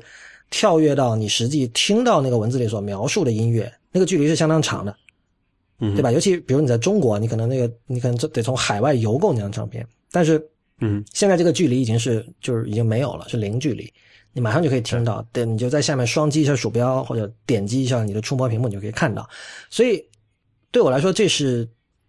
你可以把它理解为音乐杂志的一种更加好的一种状态。那既然是杂志，那我自然我想知道这文章谁写的，就这样。那我问另外一个问题：你去一个你很喜欢餐馆吃饭，你会在意厨师是谁吗？好问题，对吧？其实这里是我觉得是完全是可以类比的。就对于绝大多数人来讲，对绝大多数那种就没没有太多个性色彩的餐厅来讲，你永远记住是他的那个餐馆的品牌，而不是厨师的名字，因为厨师都是可以更换的。但是它前提是要保证它能够产出品出相对来说符合那个餐馆那个气质定位的这么一个产品出来。所以我在从这个角度讲，我觉得其实 Apple Music 它要做的是同样的事情，就是作为一个呃组织来讲，你始终是要弱化人的这个呃这个品牌，强化这个组织的品牌，你这个东西才有才有可能像刚才我讲嘛，永生的嘛。而且你这是危险的集体主义情思想哦，就是商商商业原商业的逻辑哈。而且就刚才你还讲了一个事情，你说你关注那个人，但是你知道人他在不同的阶段，他的品味也是会发生变化的嘛。对吧？就好像我们觉得三十岁以上就很难说了。真的，我觉得你能够去给这个 Apple Music 做 curator 做这种 playlist curator 的人啊，很可能他的品味已经定型了。因为你不定型的话，就你就瞎 curate，因为你没有自己的不稳定嘛。对你没有自己的方向。对啊，就好像其实。呃，就我觉得吧，就是可能现在我们在聊的这个这个做了一年多快两年的节目，都是这么他大家觉得可能是一个品味的，但是谁呢？谁也难保明天我去转行做另外一个什么事情，那个那个节目的味道就不一样了呢，对吧？这个你对个人品牌的追求，我能够理解，它是一个你觉得它是有一个呃这个 identity 可以给你指引一些东西出来，但是我觉得这个个人的 identity 它并不是一个稳定存在的东西，就哪怕是三十岁以后也会也会可能会变化，就因为一些。呃，比如就业的因素啊，居住的环境啊，接触的人啊的变化，会会产生一些比较大的改变的。那如果我们如果 IPN 是上市公司的话，你刚才说的话会影响股价的哦。大家会还好我们不是。明天会这个这个 The Verge 会有报道。好吧，我们就先求一下同，存一下意，然后那个我们来说说这个 curation 和算法的这个关系哈，就是。Ben Thompson 前两就上周吧，有一篇文章叫这个 Curation versus Algorithm，他在他分析了这件事情。Thompson 基本上就是他是提到这样的，就是说当数据集和信息量很大的情况下，你是没有办法完全依靠 curation 的，因为你要那你要招很多很多人，任何公司都不可能招这么多人，所以你必须通过 algorithm 来做事。比如最典型的例子是 Google，对吧？因为 Google 的数据集就是天下所有网页，对吧？那你不可能全都靠人。然后，但另外一方面呢，就是说像 Google，你最终给出用户，就比如你你要搜索一个关键字，然后 Google 给你的这个结果，其实它的个性化程度是很小的，很可能百分之九十九的人。对他来说，他那个最佳答案是唯一的，没错，对吧？所以，所以在这种情况下呢，个性化的需求很高的时候，这个具体来说，他举的例子是 Facebook，就是说，因为 Facebook 的人千变万化的，因为就是就大家可能有的人不太清楚，就每个不同国家的 Facebook 用户，他的这个区别是很大的。比如有的国家的用户就比其他国家更喜欢自拍，这说的不是中国。就是这这是有另外我忘了，就我上次我朋友跟我讲是哪个国家，就是他们是他说中国人是比如说你去到一个地方旅游，然后嗨了，然后就自拍一个就很爽嘛。但是那个是印尼还是哪儿？应该是印尼。对，就没事就自拍，就可能自己在家里无聊了就自拍。然后还有是巴西还是哪里的人特别喜欢共享账号，就是他们会多人共享一个 Facebook 账号。就是匪夷所思，就是，但但就不说了。总之就是说，不同的就 Facebook 就是你它的用户数以亿计嘛，那么这个不同用户之间是差别是非常非常大的，所以他们的个性化的需求就很高，对吧？那么在这种情况下，很多时候算法并不是那么的靠谱。这个其实 拿最直接的例子就是 Real，你这样说我嘛，只要我一谈关于音乐的什么什么东西，我肯定都是就是属于小概率人群，就是。就我这样的这种听众是算法对付不了的，但是同时我永远是统计学上的噪音，对吧？是是 不具备什么真正的意义的，就是你在做公司在进行决策的时候，是直接把我们这种人忽略了，就是 the picky minority。对。但是我 Thompson 那篇文章，我觉得有一个理论上有个最大的问题，就是他的假设是说 Facebook 是百分之百靠算法来处理那个时间线上的那个内容的。那这一点在今天节目开头我们已经讲过，这是不对的，因为因为 Facebook 其实是呃，John 就是一开始给我们写那篇关于 Circle 的反馈那位朋友提到了，Facebook 是有一个他说在纽约有一个几十人的团队来负责对这些新闻内容，他会改写标题啊，或者做一些 curation。我听说的是 Facebook 有一个数百人的团队在做做这样的事情，也就是说，呃，你比如说 like 了一条新闻，然后那。对于算法来说，你的这个 like 就是某一种信号，它会对，它会根据这个信号，对未来会推送或者不会推送什么样的文章给你进行一种调整。但这种调整最后是由人工来进行验证的，就是那个数百人的团队。那个团队显然他在 Facebook 里不属于，就是说的不好听，属于食物链比较低的员工，对吧？甚至你我我不知道他们是全职员工还是 contractor 这样的哈，但是反正外包的，对，反正是有这么一批人在做这样的事情的，然后。我觉得这件事情让我，就让我其实挺开心的。这其实说明我一直我的我一直相信的是，你错怪他了是不是？我不是错怪他了，而且我觉得我我我对了呀。就是说，你知道一开始的呃，我们喜欢用算法是为了所谓 scalability 嘛，嗯，是为了说我们可以尽量减少人，就是你像你之前也说到，就是人有人参与的事情就很难量化，对吧？很难标准化，而且不能够 scale，因为你多招一个人，你的成本就多了好多，对吧？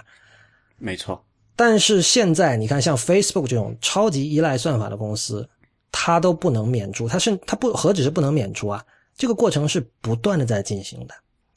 就是换言之，最终你仍然是需要人力来参与。最相信算法的公司仍然意识到你需要人力来参与某些事情，比如说新闻的选择、新闻的推荐，包括 Apple Music，我觉得这是一个。就如果你如果你愿意这个把比如说 Spotify 描述成最相信算法的这种音乐流播服务，那 Apple Music 可能是另外一端。那你现在完全可以说这个 Spotify 目前属于属于弱势。嗯，但它弱势是因为它是算法的原因吗？不，就是我我是我我的判断是，就是他迟早他会意识到说，哎，不行，你看，呃，苹果那么搞，我们也得招一波人，对吧？而且而且这件事情并不是。现在才开始的，我们知道 Pandora 一直是有大量的人是 Pandora，它背后的那些音乐的标签是非常怪机的，因为他们都是一就我我看过贴的嘛。对他那不只是把那个所谓类型就是 genre 分到很细，他会有一些就真的是我已经记不得了，反正就属于什么，比如说穿着牛仔裤在海边吃饭的时候适合听的音乐，就类似这样的一些标签。这这只可能是由人写的嘛，所以你可以看到，就 Pandora 也是刘伯福，虽然他是他是电台的，他不是那种跟 Spotify 那种想听什么直接听那种，但是就是他属于绝对属于刘伯福的一个先驱，他从一开始就意识到了人工 curation 的重要，这个很可能跟他的创始人本身原来是音乐家是有关的，所以他是懂得音乐是怎么回事的。啊，然后 Audio 我真的不太熟，因为 Audio 我几乎从来没有用过。然后还有一些像什么 Rhapsody 这种，我我也没有用过。然后 Spotify 相对的，Spotify 绝对也是有人肉参与的，但是至少它首先 marketing 上它不会这么说嘛，它至少不像那个 Beats 或者苹果那样不断的说哦，我们有很多音乐专家帮你挑选，然后不会说有这么一个有几十年经验的这个 producer 出来跟你强调这一点，这是一个很大的区别。嗯，但是这就 Facebook 那个例子让我意识到，就是真的，你一般人的想象里，就是没有哪个公司比 Facebook 更加数据驱动、算法驱动了。但是即便是这样，他们到现在仍然走上了，就是算法加人工，这是一个避不开的一个一个东西。其实我之前也提到过一点，就是你看它怎么用，就我们并不能说就单纯说它有一个多少一百人、几几十人的这个呃这个呃 curation 团队，就说它。啊，并不是完全数据驱那个算法驱动的，这个还是要分开来看两两个层面东西啊。因为始终有一点，算法的结果就是如何验证，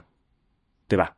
有些东西是可以有客观标准的，比如说算出来结果，我们可以用数学公式一算，或者用什么客观标准一量，哎，算对了，那就是非常算法是好的。那我现在说你这个是快不快啊？用的资源多不多啊？这种这种问题去考虑。但是如果算法的结果是一个。需要人工再去二次验证的东西，那么这里面你说是算法生成的呢，还是人工生成的呢？还是说他在用算法去模拟人工的生成的结果呢？这里面其实是挺模糊的一个概念。就或者或者这么讲，现在不是我们在最近比较火的一个一个词汇叫做 deep learning 嘛，叫深度学习嘛？什么意思？无非就是说用更加贴近于大脑运作的这种方式。去做机器分类嘛，去做机器学习嘛，学习结果就是说我我那我们我们指望什么？我们指望说能够从 deep learning，或者是我们或者更泛一点讲，通通过那个人工智能 AI 的角度来说，我们能够用机器去模拟一种人或者一类人的这种行为思维模式，使得我们给他的要他做的这个判断或者选择的结果是逼近或者甚至是就完全拟合于那种人的判断的结果的。这个时候。到那一天的时候，你说它是人工生成的呢，还是算法生成的？这这这个概念其实已经已经比较模糊了。你这可以可以甚至可以这么讲，就是说，假设过去在没有那个叫什么来的啊计算机的时代，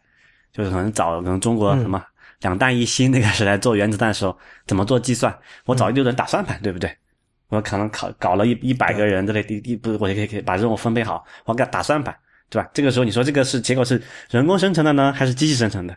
对吧？或者我就在拿实心算比算都可以的。然后后来我们把说，哎，我们发现这个生成的结果是可以客观量化的东西，就就就是对与错的问题嘛。那么直接把这个人工替换成机器，有将有了这个设备，有了这个条件之后就可以做了。那同样的道理，如果我们把现在把这个，呃。这个这个 curation 这件事情是一等同于说，我们要通过某一种机制选出一个符合某一些人胃口的结果，做这个作为一个目标来衡量的话，那我们可以不断的去做这个测试嘛。最简单做一个类似于图灵测试的东西，给两个列表出来，让你让让这个让一堆人去盲测去盲听，就是什么双盲测试嘛。说你看这个列表，你觉得它是人工选出来还是机器选出来的？那个列表是人工选出来还是机机器选出来？听完之后，如果在足够大量的样本情况下。得出的结论是分不出哪个是机器选出来，哪个是人工选出来。这个时候我们还要去在乎这个是人工 creation 还是机器 creation 还是这个算法 creation 的结果吗？我觉得对于一家公司来说，区分 curation 和算法其实主要是是一个成本问题啊。所谓，比如说我们更偏向于算法，那就意味着我们可以省很多人力成本，我们可以少招十个这个 curators。就所以还是刚才讲是 scalability 的问题，但是你在达到那个就是达到同等效果之前，你还要考虑说，我为了实现人工 creation，呃呃，我那为了实现这个算法 creation 和这个人工 creation 能够得到相同的结果，我需要投入多少？我可能要投入一个一个数据中心去跑这个 deep learning 的算法，那我可能不一定值得。这个时候我是不是说，那如果我规模小，那我不就只雇雇三百个人可能好了？我发现中国人力成本便宜嘛，可能还好一点，是不是？举个例子啊，嗯，但是如果说我的用户是三亿呢，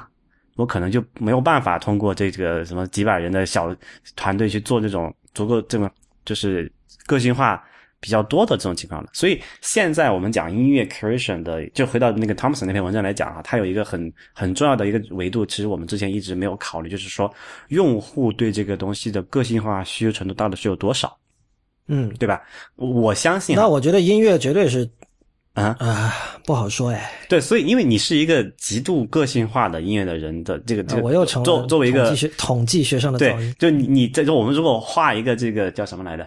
对这个。啊，音乐口味的这种偏好来讲，你可能可能是属于那个在那个两坨最高的那个区域之外的那些人，对不对？所以对你来讲，你是需要一个需要极度高度这种 personal 高度个性化的结果的这么一个音乐，而且就是说适合你口味的那种音乐是非常小的。所以对你来讲，这个人工 你不要胡说好吧？我也听很多流行音不，我举个例子嘛，就是说，因为你这你有很多很很小众的那种需求，可能其他人根本都没听说过有有这种音乐的存在，对不对？比如刚才讲的那几个例子，然后这个时候，这个时候你你会觉得这个人工选择结果说，哎呀，这个他都知道，我他我都不知道，这个好牛，对不对？但是我觉得对于可能百分之七八十人来讲，他的那种品审美的品味，就对于音乐来讲是比较大众化的，就是说比较适合用机器的方法去选择出来的。这个时候你就要想了，那作为一个商业公司。我是愿意花大价钱雇那么几百个人，专业所谓的 professional DJ 去给你给一小波用户去 create 这个东西好呢，还是说我我投个可能几百万，作为请个几个工程师搞个算法，再请再临时性的合同工请一堆这个这个 DJ 来听一下这个结果是不是可以，然后觉得哎百分之八九十还行，那我我等一下等一下，这里有一个错位啊，嗯，就是这里有两个问题，一种是。你在一个活人 DJ 的推荐，比如你在 Beats 今天呃 Beats One 那个电台，你今天听到了一首歌，这首歌是你以前没听过的，嗯，但是刚好你当时的心情或者机缘什么让你觉得这首歌很好，你就喜欢上了这首歌，也就是说你喜欢上了一首你之前没有听过的歌。还有一种情况是，算法往往是是是怎么说啊？是在后面发生的，就是说算法发现了世界上有五百万个人。like 过一首歌，嗯，那么他认为这首歌应该还有其他很多人也会喜欢，嗯，那换言之，那是你已经就是你是在那五百万人之后听到这首歌了，你懂我意思吗？而且 D 你知道 DJ 有一个很重要的功能是发掘新人啊，那不一定，你你这个是对算法狭隘的理解，你觉得算法你你这里说的算法总是后验的，对不对？但其实现在很多很多这种推荐算法，它并不是说完全基于用户数，就是所谓的谁 like 过谁这种数据，它可能就直接基于那个频谱分析了，你知道吗？我觉得你这个人喜欢听这种类型的音乐，这种类型怎么定义出来的？可以拼分析它的那个那个那个什么呃声波的那个振动频率嘛？什么高频低频那些？不相信的啊？这个我是不那这个我我就说算法推荐不一定是后验的，这是一个认知上的。那你觉得呃非后验的算法推荐，比如说呃深圳，嗯，呃最近呃二零一五年上半年突然出现了一支乐队，这支乐队在深圳非常的火，嗯。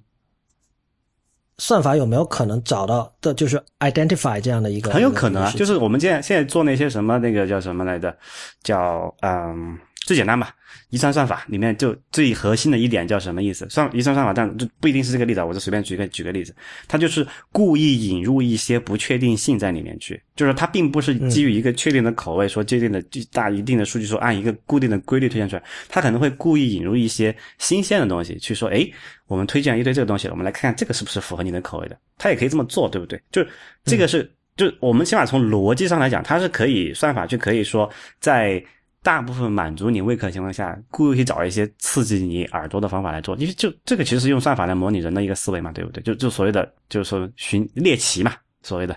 对不对？概念上我可以理解，但是这我怎么听我都是觉得这是一种在强 AI 出现了之后才有可能。不需要，不需要，这个是在就是在现阶段的一些这个这种所谓的呃神经网络啊一些算法里面就已经可以实现的东西了，并不是它应用在什么领域呢？就是这这个在一个优化，就这个这这个什么，在那个 deep learning 那块我还不太清楚，但是如果你在优化的问题上，这个是其实很常见的，就是说，所要打破一个叫做 local maxima 的问题嘛，就是局部最优的问题嘛。你要寻找全全局最优，有也很有可能逐渐缩减到一个局部最优，你就出不去那个坑了，对不对？所以这个时候你要打破那个局部最优，你要引入一些随机不确定的因素去去跳出那个坑，然后再去再去重新跑这个算法，从而从而呃以此希望能找到一个更加比局部最优更优的一个全局全局最优的解嘛。同样道理运用到这里来讲的话，算法其实也可以做同样的事情，就是说。我不一定每次要符合你那种很那种所谓同一个频谱也好，还是同一同一类人喜欢过的歌也好，这样会会会很会还会逐渐那个叫 converge 会趋同嘛，对不对？这个时候为了打破这种 converge，很多这种推荐算法它都会故意说去求去去应用一些不确定的因素，就是说有可能是人工加进去的，也可能是机器它自带这个功能。他说，哎，我们这个时候就决定来变一下这个，加入一个变不不确定的量进去，突然发现，哎，这个结果好像完全不一样，对不对？这个是完全是机器可以做到的，而且就是我们讲。所谓人工推荐，我觉得从逻辑上来讲，并没有那么神奇。起码我们就目前来说，对这个这个什么大脑的理解啊，这个神经元的理解也好，它并没有说本质上我们不可以复制的东西，只是说这个规模的问题嘛。这个有点意思，让我想起两件事情。一个是那个之前说过的那个叫呃 retromania，就是现在很多歌啊，其实它是不停的在 refer 过去的某种风格。嗯。而且说实话，音乐里很多元素真的是可以，如那个 John 在本期节目开头那封信说的，是可以被 atomized 的。嗯。比如说，那个像大家老讨论的那个 Taylor Swift 那个一九八九，它就是一个按照八十年代的流行歌曲，是 Madonna 那种那种风格做出来的，而且它是有意识的，在 refer 八十年，对，是复刻。这种情况下，像你刚才说的那种算法的做法，我是相信绝对是有可为的。我我我仍然没有被说服，说它一定是可以，就是应用起来就能够有很好的效果。但我相信这是一个就是在逻辑上是可以成立的事情，因为。就这是今天音乐的本质跟以前发生了变化。就以前就是大家是真的是要拼命的，比如说七十年代像像我们刚才说 progressive rock，嗯，它之所以叫 progressive，它真的很 progressive，他就要他觉得他就觉得普通的 rock 它太傻大粗了嘛，嗯，他要让 rock 变得更加 sophisticated，所以他引入了很多爵士的元素，引入了很多这个古典音乐的元素。但是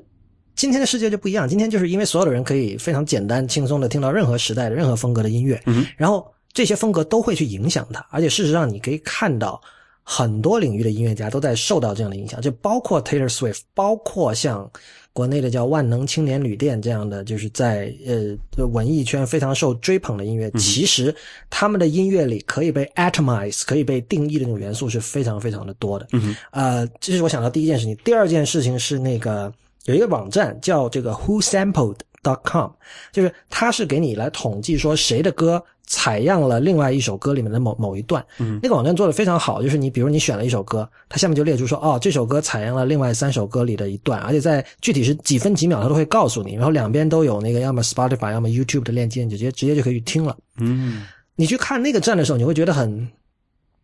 这个其实是对你刚才提出的那种算法技术。提出了挑战，应该说，就是很多时候你会发现一个东西被采样了之后，比如一段吉他的 solo，对，或者一个鼓的一个节奏、一个音型，它被采样了之后，它的趣味是完全变了的。虽然它完完全全就是那一段音乐，频谱上它可以是完全一样的，但是这就像做菜一样嘛，不同的这种放到不一样的场景是吧？对，不是不同的香料加到一起，你会出来一种对很新奇的味道。就这个时候是真的有新的东西出来了。嗯，那么在这种情况下。我不知道算法怎么去 identify 它。当然，就是你刚才的一个大体的逻辑，我是明白的。就是说，所谓的人肉 curation 只不过是神经元的个数非常多，然后这种这种多使得它能够做到的一些东西，在我们现在的技术条件下可能不那么容易被模拟，但是这个障碍在慢慢的消除，是对吧？所所以，我讲嘛，就是说，我们要把这个东西区分来看，就是说。呃，有几个最最核心层次的问题，就是说，我们并不确切的知道我们是否可以用这个 呃一个机器去复刻出一个意识出来，对吧？这个是一个我们现在连历史本身怎么定义都不知道，对不对？所以这个是一个 mystery，对，所以这这个问题我们回答不了。那我们再回答，就在我们可以观测的范围内，这个这个人肉的逻辑和机器逻辑并没有本质的鸿沟，只是一个规模的问题，对吧？然后规模我们总是可以有办法达到的。那基于这两个，一个是不不，一个是不确定，一个是说我也是可以复制的。那假设说，嗯，我倾向来讲比较乐观的想法是说，有在将来的某一天，或者说这我们从现在来看，算法是越来越能够复刻出一些人的行为的，甚至是现在很多这种，呃，之前不是有个什么测试嘛，说你来区分哪一段文字是机器写的，哪段东西是人写的嘛。嗯，然后当时我做过那个测验，其实我我的得论就是我其实我就做了一个这个什么图灵测试嘛，其实我的得论是我分不出哪个是机器哪个是人。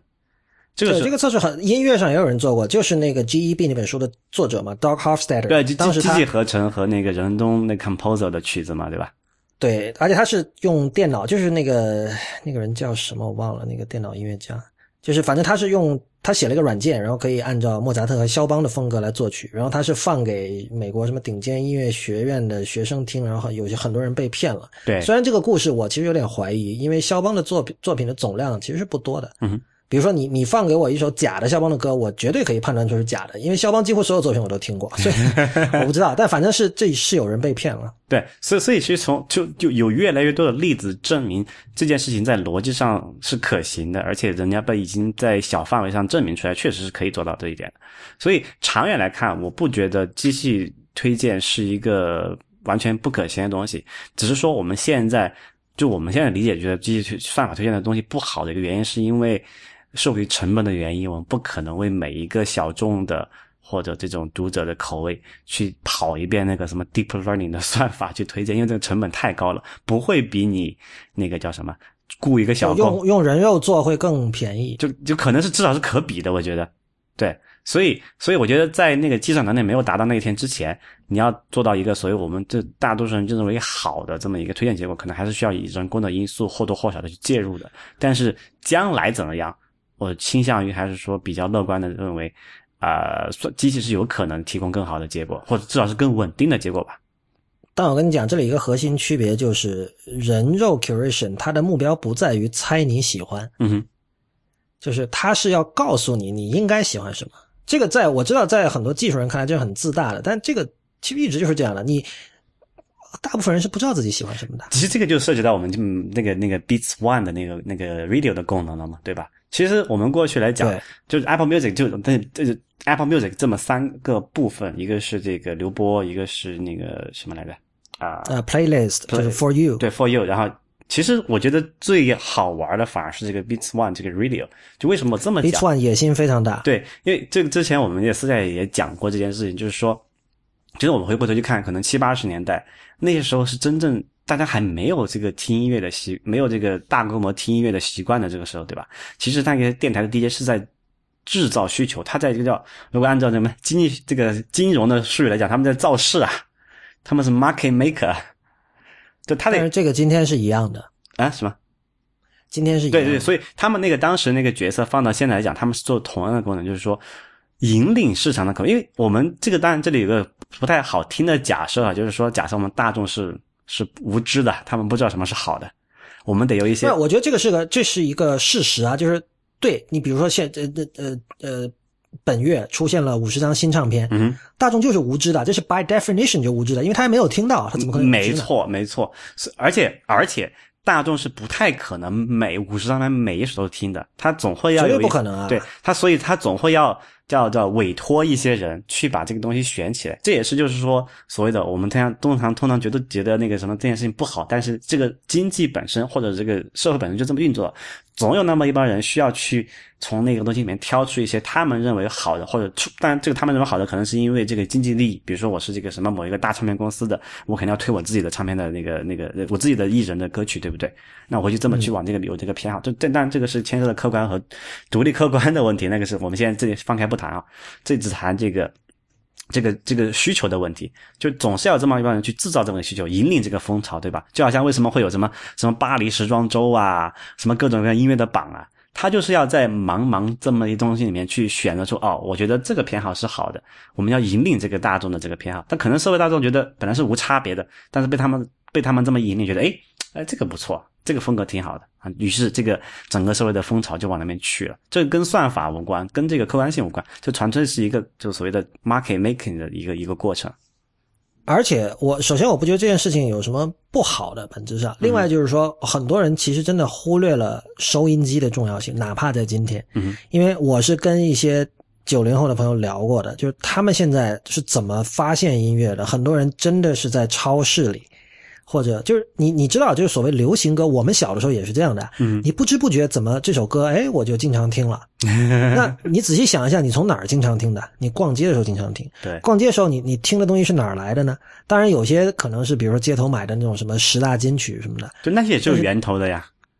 但是电台是非常非常重要的。对，这个就就涉及到就是我呃上周五的那篇不鸟万书评，我写了一本书叫《How Music Got Free》，就这本就是。这当然这也算是打广告了，但是就是那本书真的是，我觉得它的首先它的 timing 太太诡异了，因为它是在，它是七呃七月啊不不六月十六号还是十七号上的，也就是说在 WWDC 之后一周，你想 WWDC 说了七月呃六月三十号 Apple Music 会上，然后过了一个星期这本书就出来了。嗯，然后你在那种非常期待 Apple Music 的心情里走进一间书店，然后看到有一本书叫《How Music Got Free》，你能不买吗？不可能不买的。你当时就会想，你说哇，真的？你说以前你想苹果这么坚持要一首首单卖的歌，现在他也搞这种自助餐了，那基本上你一个月十美元，就是对于很多人来说，其实跟 Free 已经差不多了。对啊，怎么走到这一步的？那我要看看那个书。但其实这个书并不是回答这个问题的。这个书就是它非常非常有趣，它讲的是它有三条主线，嗯，一条线是 M P 三这个格式是怎么发明出来的，也就是说数字音乐的最初那个基础技术，嗯，是怎么发明出来？这个那个我不知道你知不知道那段历史，反正他写的特别的波，就是波澜壮阔，就是一开始就是，我觉得大家还是去自己读吧。就简单来说，M P 三又是一个 worse is better 的例子，没错，就是。现在还是他一开始我们有更好的 AAC，但是其实主流的还是 MP3 啊不，而且你知道 AAC 跟 MP3 的发明人是同一波人吗？AAC 不，这这个不太清楚。对，是同一波人，他们发明了 MP3，然后后来发现 MP3 没有办法商业化，然后就搁那儿了，他就把一个那个解码软件就就直接丢到网上，然后他们开始搞 AAC 去了。然后他们搞 AAC 的时候，就是他们早期是一帮 geek 嘛，一帮数学天才，但他们觉得 MP3 很牛，但是就卖不出去嘛。然后在做 AAC 的时候，他们就要学乖了，就说我们先去做这个。企业市场什么的，然后就是好像说卖的还不错，但是就在那同时发生了另一股暗涌的潮流，就是盗版开始出现了。因为他们把那个软件放到网上嘛，就出就在同一时刻，网上出现了好多这种盗版音乐交换组织，嗯，就是叫叫所谓 wares 嘛，其实不只是音乐了，有盗版软件、有盗版游戏、盗版电影什么的，嗯。然后这波人突然，因为那时候带宽又少，对吧？然后那个硬盘又小，你如果用那种 Wave 格式，一下硬盘就满了。所以当时发现，哇，有一个叫 MP3 的东西，大家快点来下。然后他说：“你看，我们听不出区别。”然后说：“你看这个这个音乐文件多小多小。”然后是因为这个盗版，是因为盗版的流行，使得 MP3 成了事实上的主流的音乐格式。所以这是一条线，然后第二条线是内容方，就是他写了一个叫 Doug Morris 的人，这个人是现任的呃索尼音乐的 CEO 和主席，但是他之前在就几乎美国所有的这种顶尖的这种音乐大企业都做过高管，然后他从六十年代开始就是做这个就是唱片行业，嗯哼，然后就这个人的这个生涯，以及呃就是那个盗版组织，就是在北卡罗来纳州的，就当时那个最早是飞利浦旗下有个那个 Polygram 那个唱片公司，就宝丽金呐。在那有个 CD 制造工厂，然后那里边有两个哥们儿，就是整天从那里边把那个 CD 偷运出来，然后上传到网上。就是有据说网上有大量的这种 MP3 盗版，都是他们弄出来的。嗯，然后后来这个就是有各种这个曲里拐弯的转折，这个 Polygram 这个唱片工厂又给那个 Universal Music Group 收购了。然后那个时候 Doug Morris 刚好是 Universal 的这个 CEO 什么什么什么。但是这里面最让我感慨的有一点就是说。Doug Morris 这个人，他那讲了他的一个故事。六十年代的时候，他在有一家叫 Laurie Records 的唱片上班。那么，那那是一家唱片公司嘛？就他旗下有很多艺人，对吧？嗯然后就是那些呃全国各地的唱片店从他那儿采购。然后呢，这个 Doug Morris 本身他也是写歌的，他是一个创作者。早年他有过音乐梦，但后来就破灭了，就开始做管理了嘛。嗯但是他仍然是一个对音乐有感觉的人。然后所有唱片公司都有这种星探部门，就是你要去发掘这种新的乐队嘛。就我们刚才讨讨论要发现发现你怎么发现一个新的乐队出现，他有专门这么个部门，这就相当于当年的人肉 curation，对吧？对，这些人要经常去夜店，经常去找去街头去找那乐队，然后去听他们的小样，然后觉得有前途的话，哎，来我们这儿录一首歌吧，啊，什么什么。你你每在做这件事情的时候，其实你是在怎么说啊？你是把你的这个信誉再压上去的，因为你如果你挖掘这个乐队卖的不好，你可能就会被炒掉了，对吧？对，连续三次都搞出来这种比较不太好的，你就感觉被收拾包回家了。对啊，所以那个时候的 curation 可不像今天选选歌那么简单，你知道吧？那时候 curation 是非常 就风头嘛。对，没错。对，但是 Doug Morris 这个人，他在一九六零年代他就意识到了数据的重要性。别人都在去那个星探在找乐队的时候，他去跟自己的采购部门的人聊天，然后他发现采购部他他说发现有一张唱片最近卖的特别好，而且都是就是我忘了美国哪个州一个很小的一个城市有一家唱片店买了好几箱，嗯，然后他就。一直去追着问，就找到了这个人电话，然后就打电话问他说为什么会这样。然后那个人跟他讲，是因为我们本地的 DJ 老放这首歌，所以导致这首歌这张唱片卖的特别好。嗯，然后那时候他就他突然就有了一个 觉醒了，他就怎么说啊？就是彻底的完成了从一个创意人到一个管理者的一个转型吧。嗯，他就说：“你们星探部门，你们随便去搞去吧，你们爱怎么 curate 怎么 curate，我以后就跟采购部的人打交道。”我只看数字，就是这样。然后就所以所以这本书非常非常有趣。你可以看到现在大家讨论的问题，其实真的不是新的问题。就是你想六十年代的时候，唱片的销量绝对不是像今天这么容易获得的。那个时候你要你要，首先那时候没电脑，打电话去问是不是？对你没有 Excel 这种东西可以用。但是那个时候他已经这么强调数字的重要性，这是第一。第二就是说，Doug Morris 有一个很好的朋友。跟他多年来，就那个人也是唱片行业的这种这种 producer，嗯，那这个人的名字不是别人，就是 Jimmy Iovine。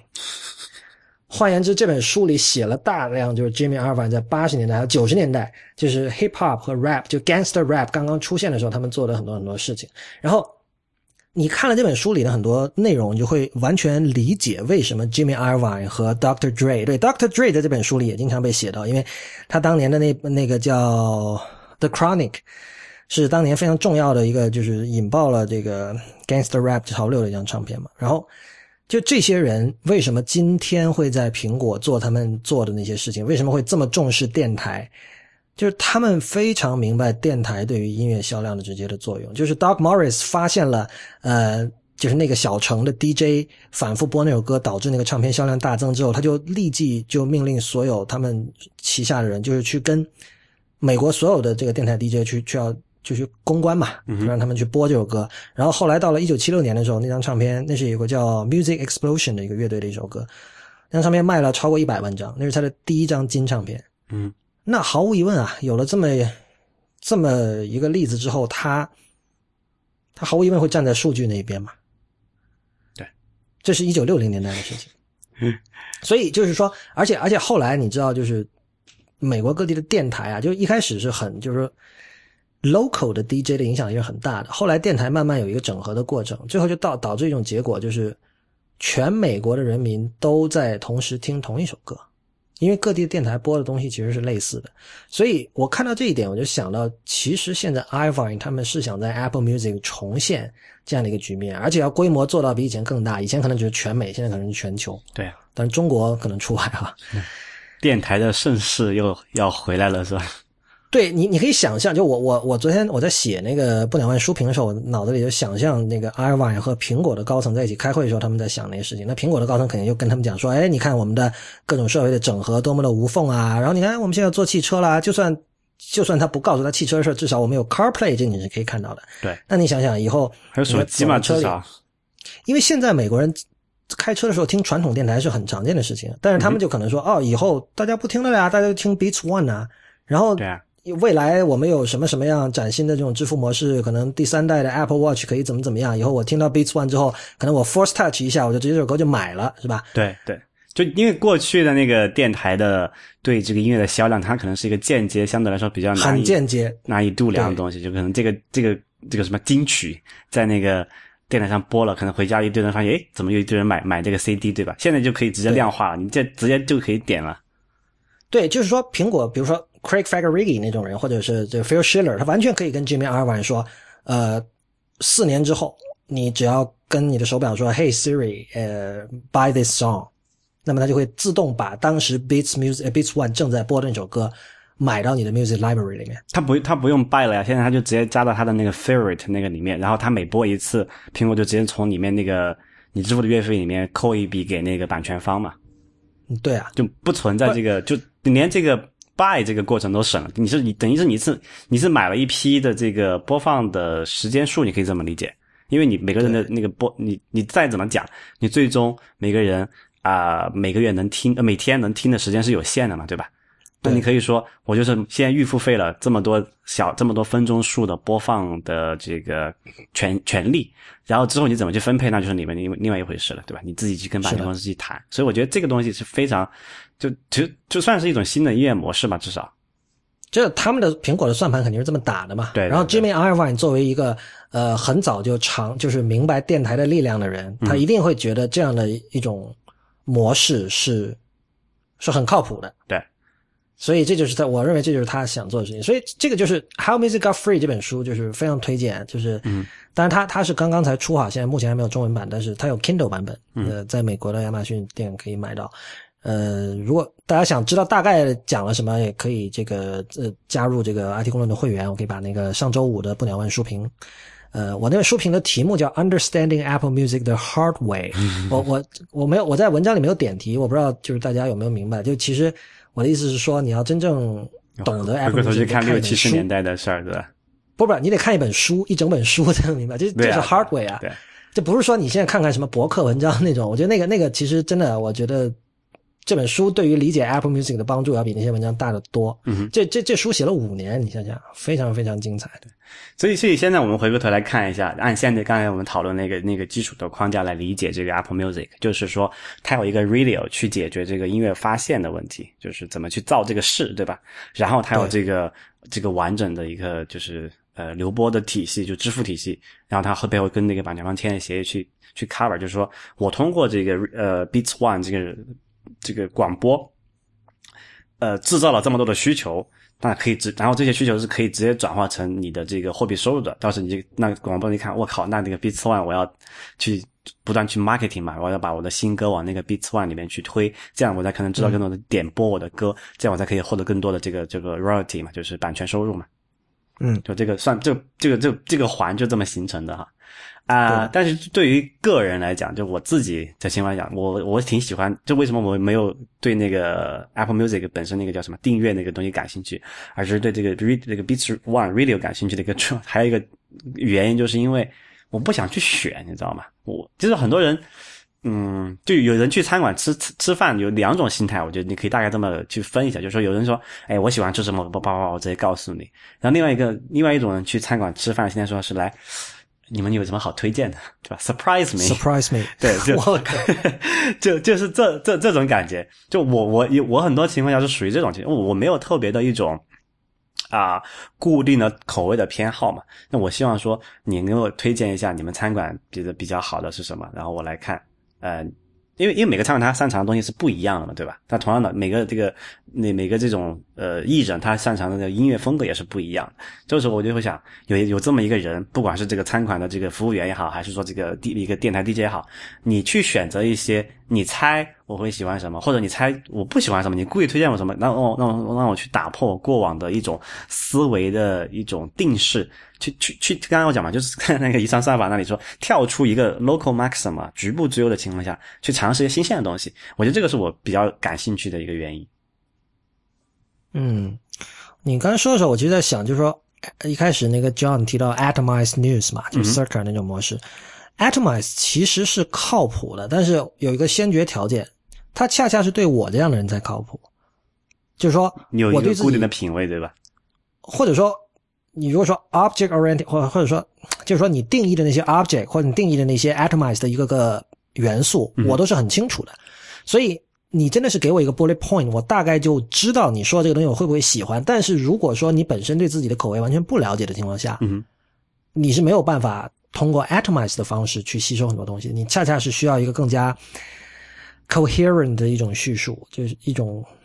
更加诗的一种一种东西。我觉得，我觉得是这样的。因为因为所谓 atomize 就是说各种元素已经被清晰的定义了。嗯那前提就是这个被推荐的人，你得知道这些定义是什么，对吧？嗯嗯比如比如说，你我我跟你讲说这首歌里有这个 drone 的元素，那比如说你在今天之前你并不知道音乐里的 drone 是什么意思，那这个 atom 这个 atom 对你来说就毫无意义的，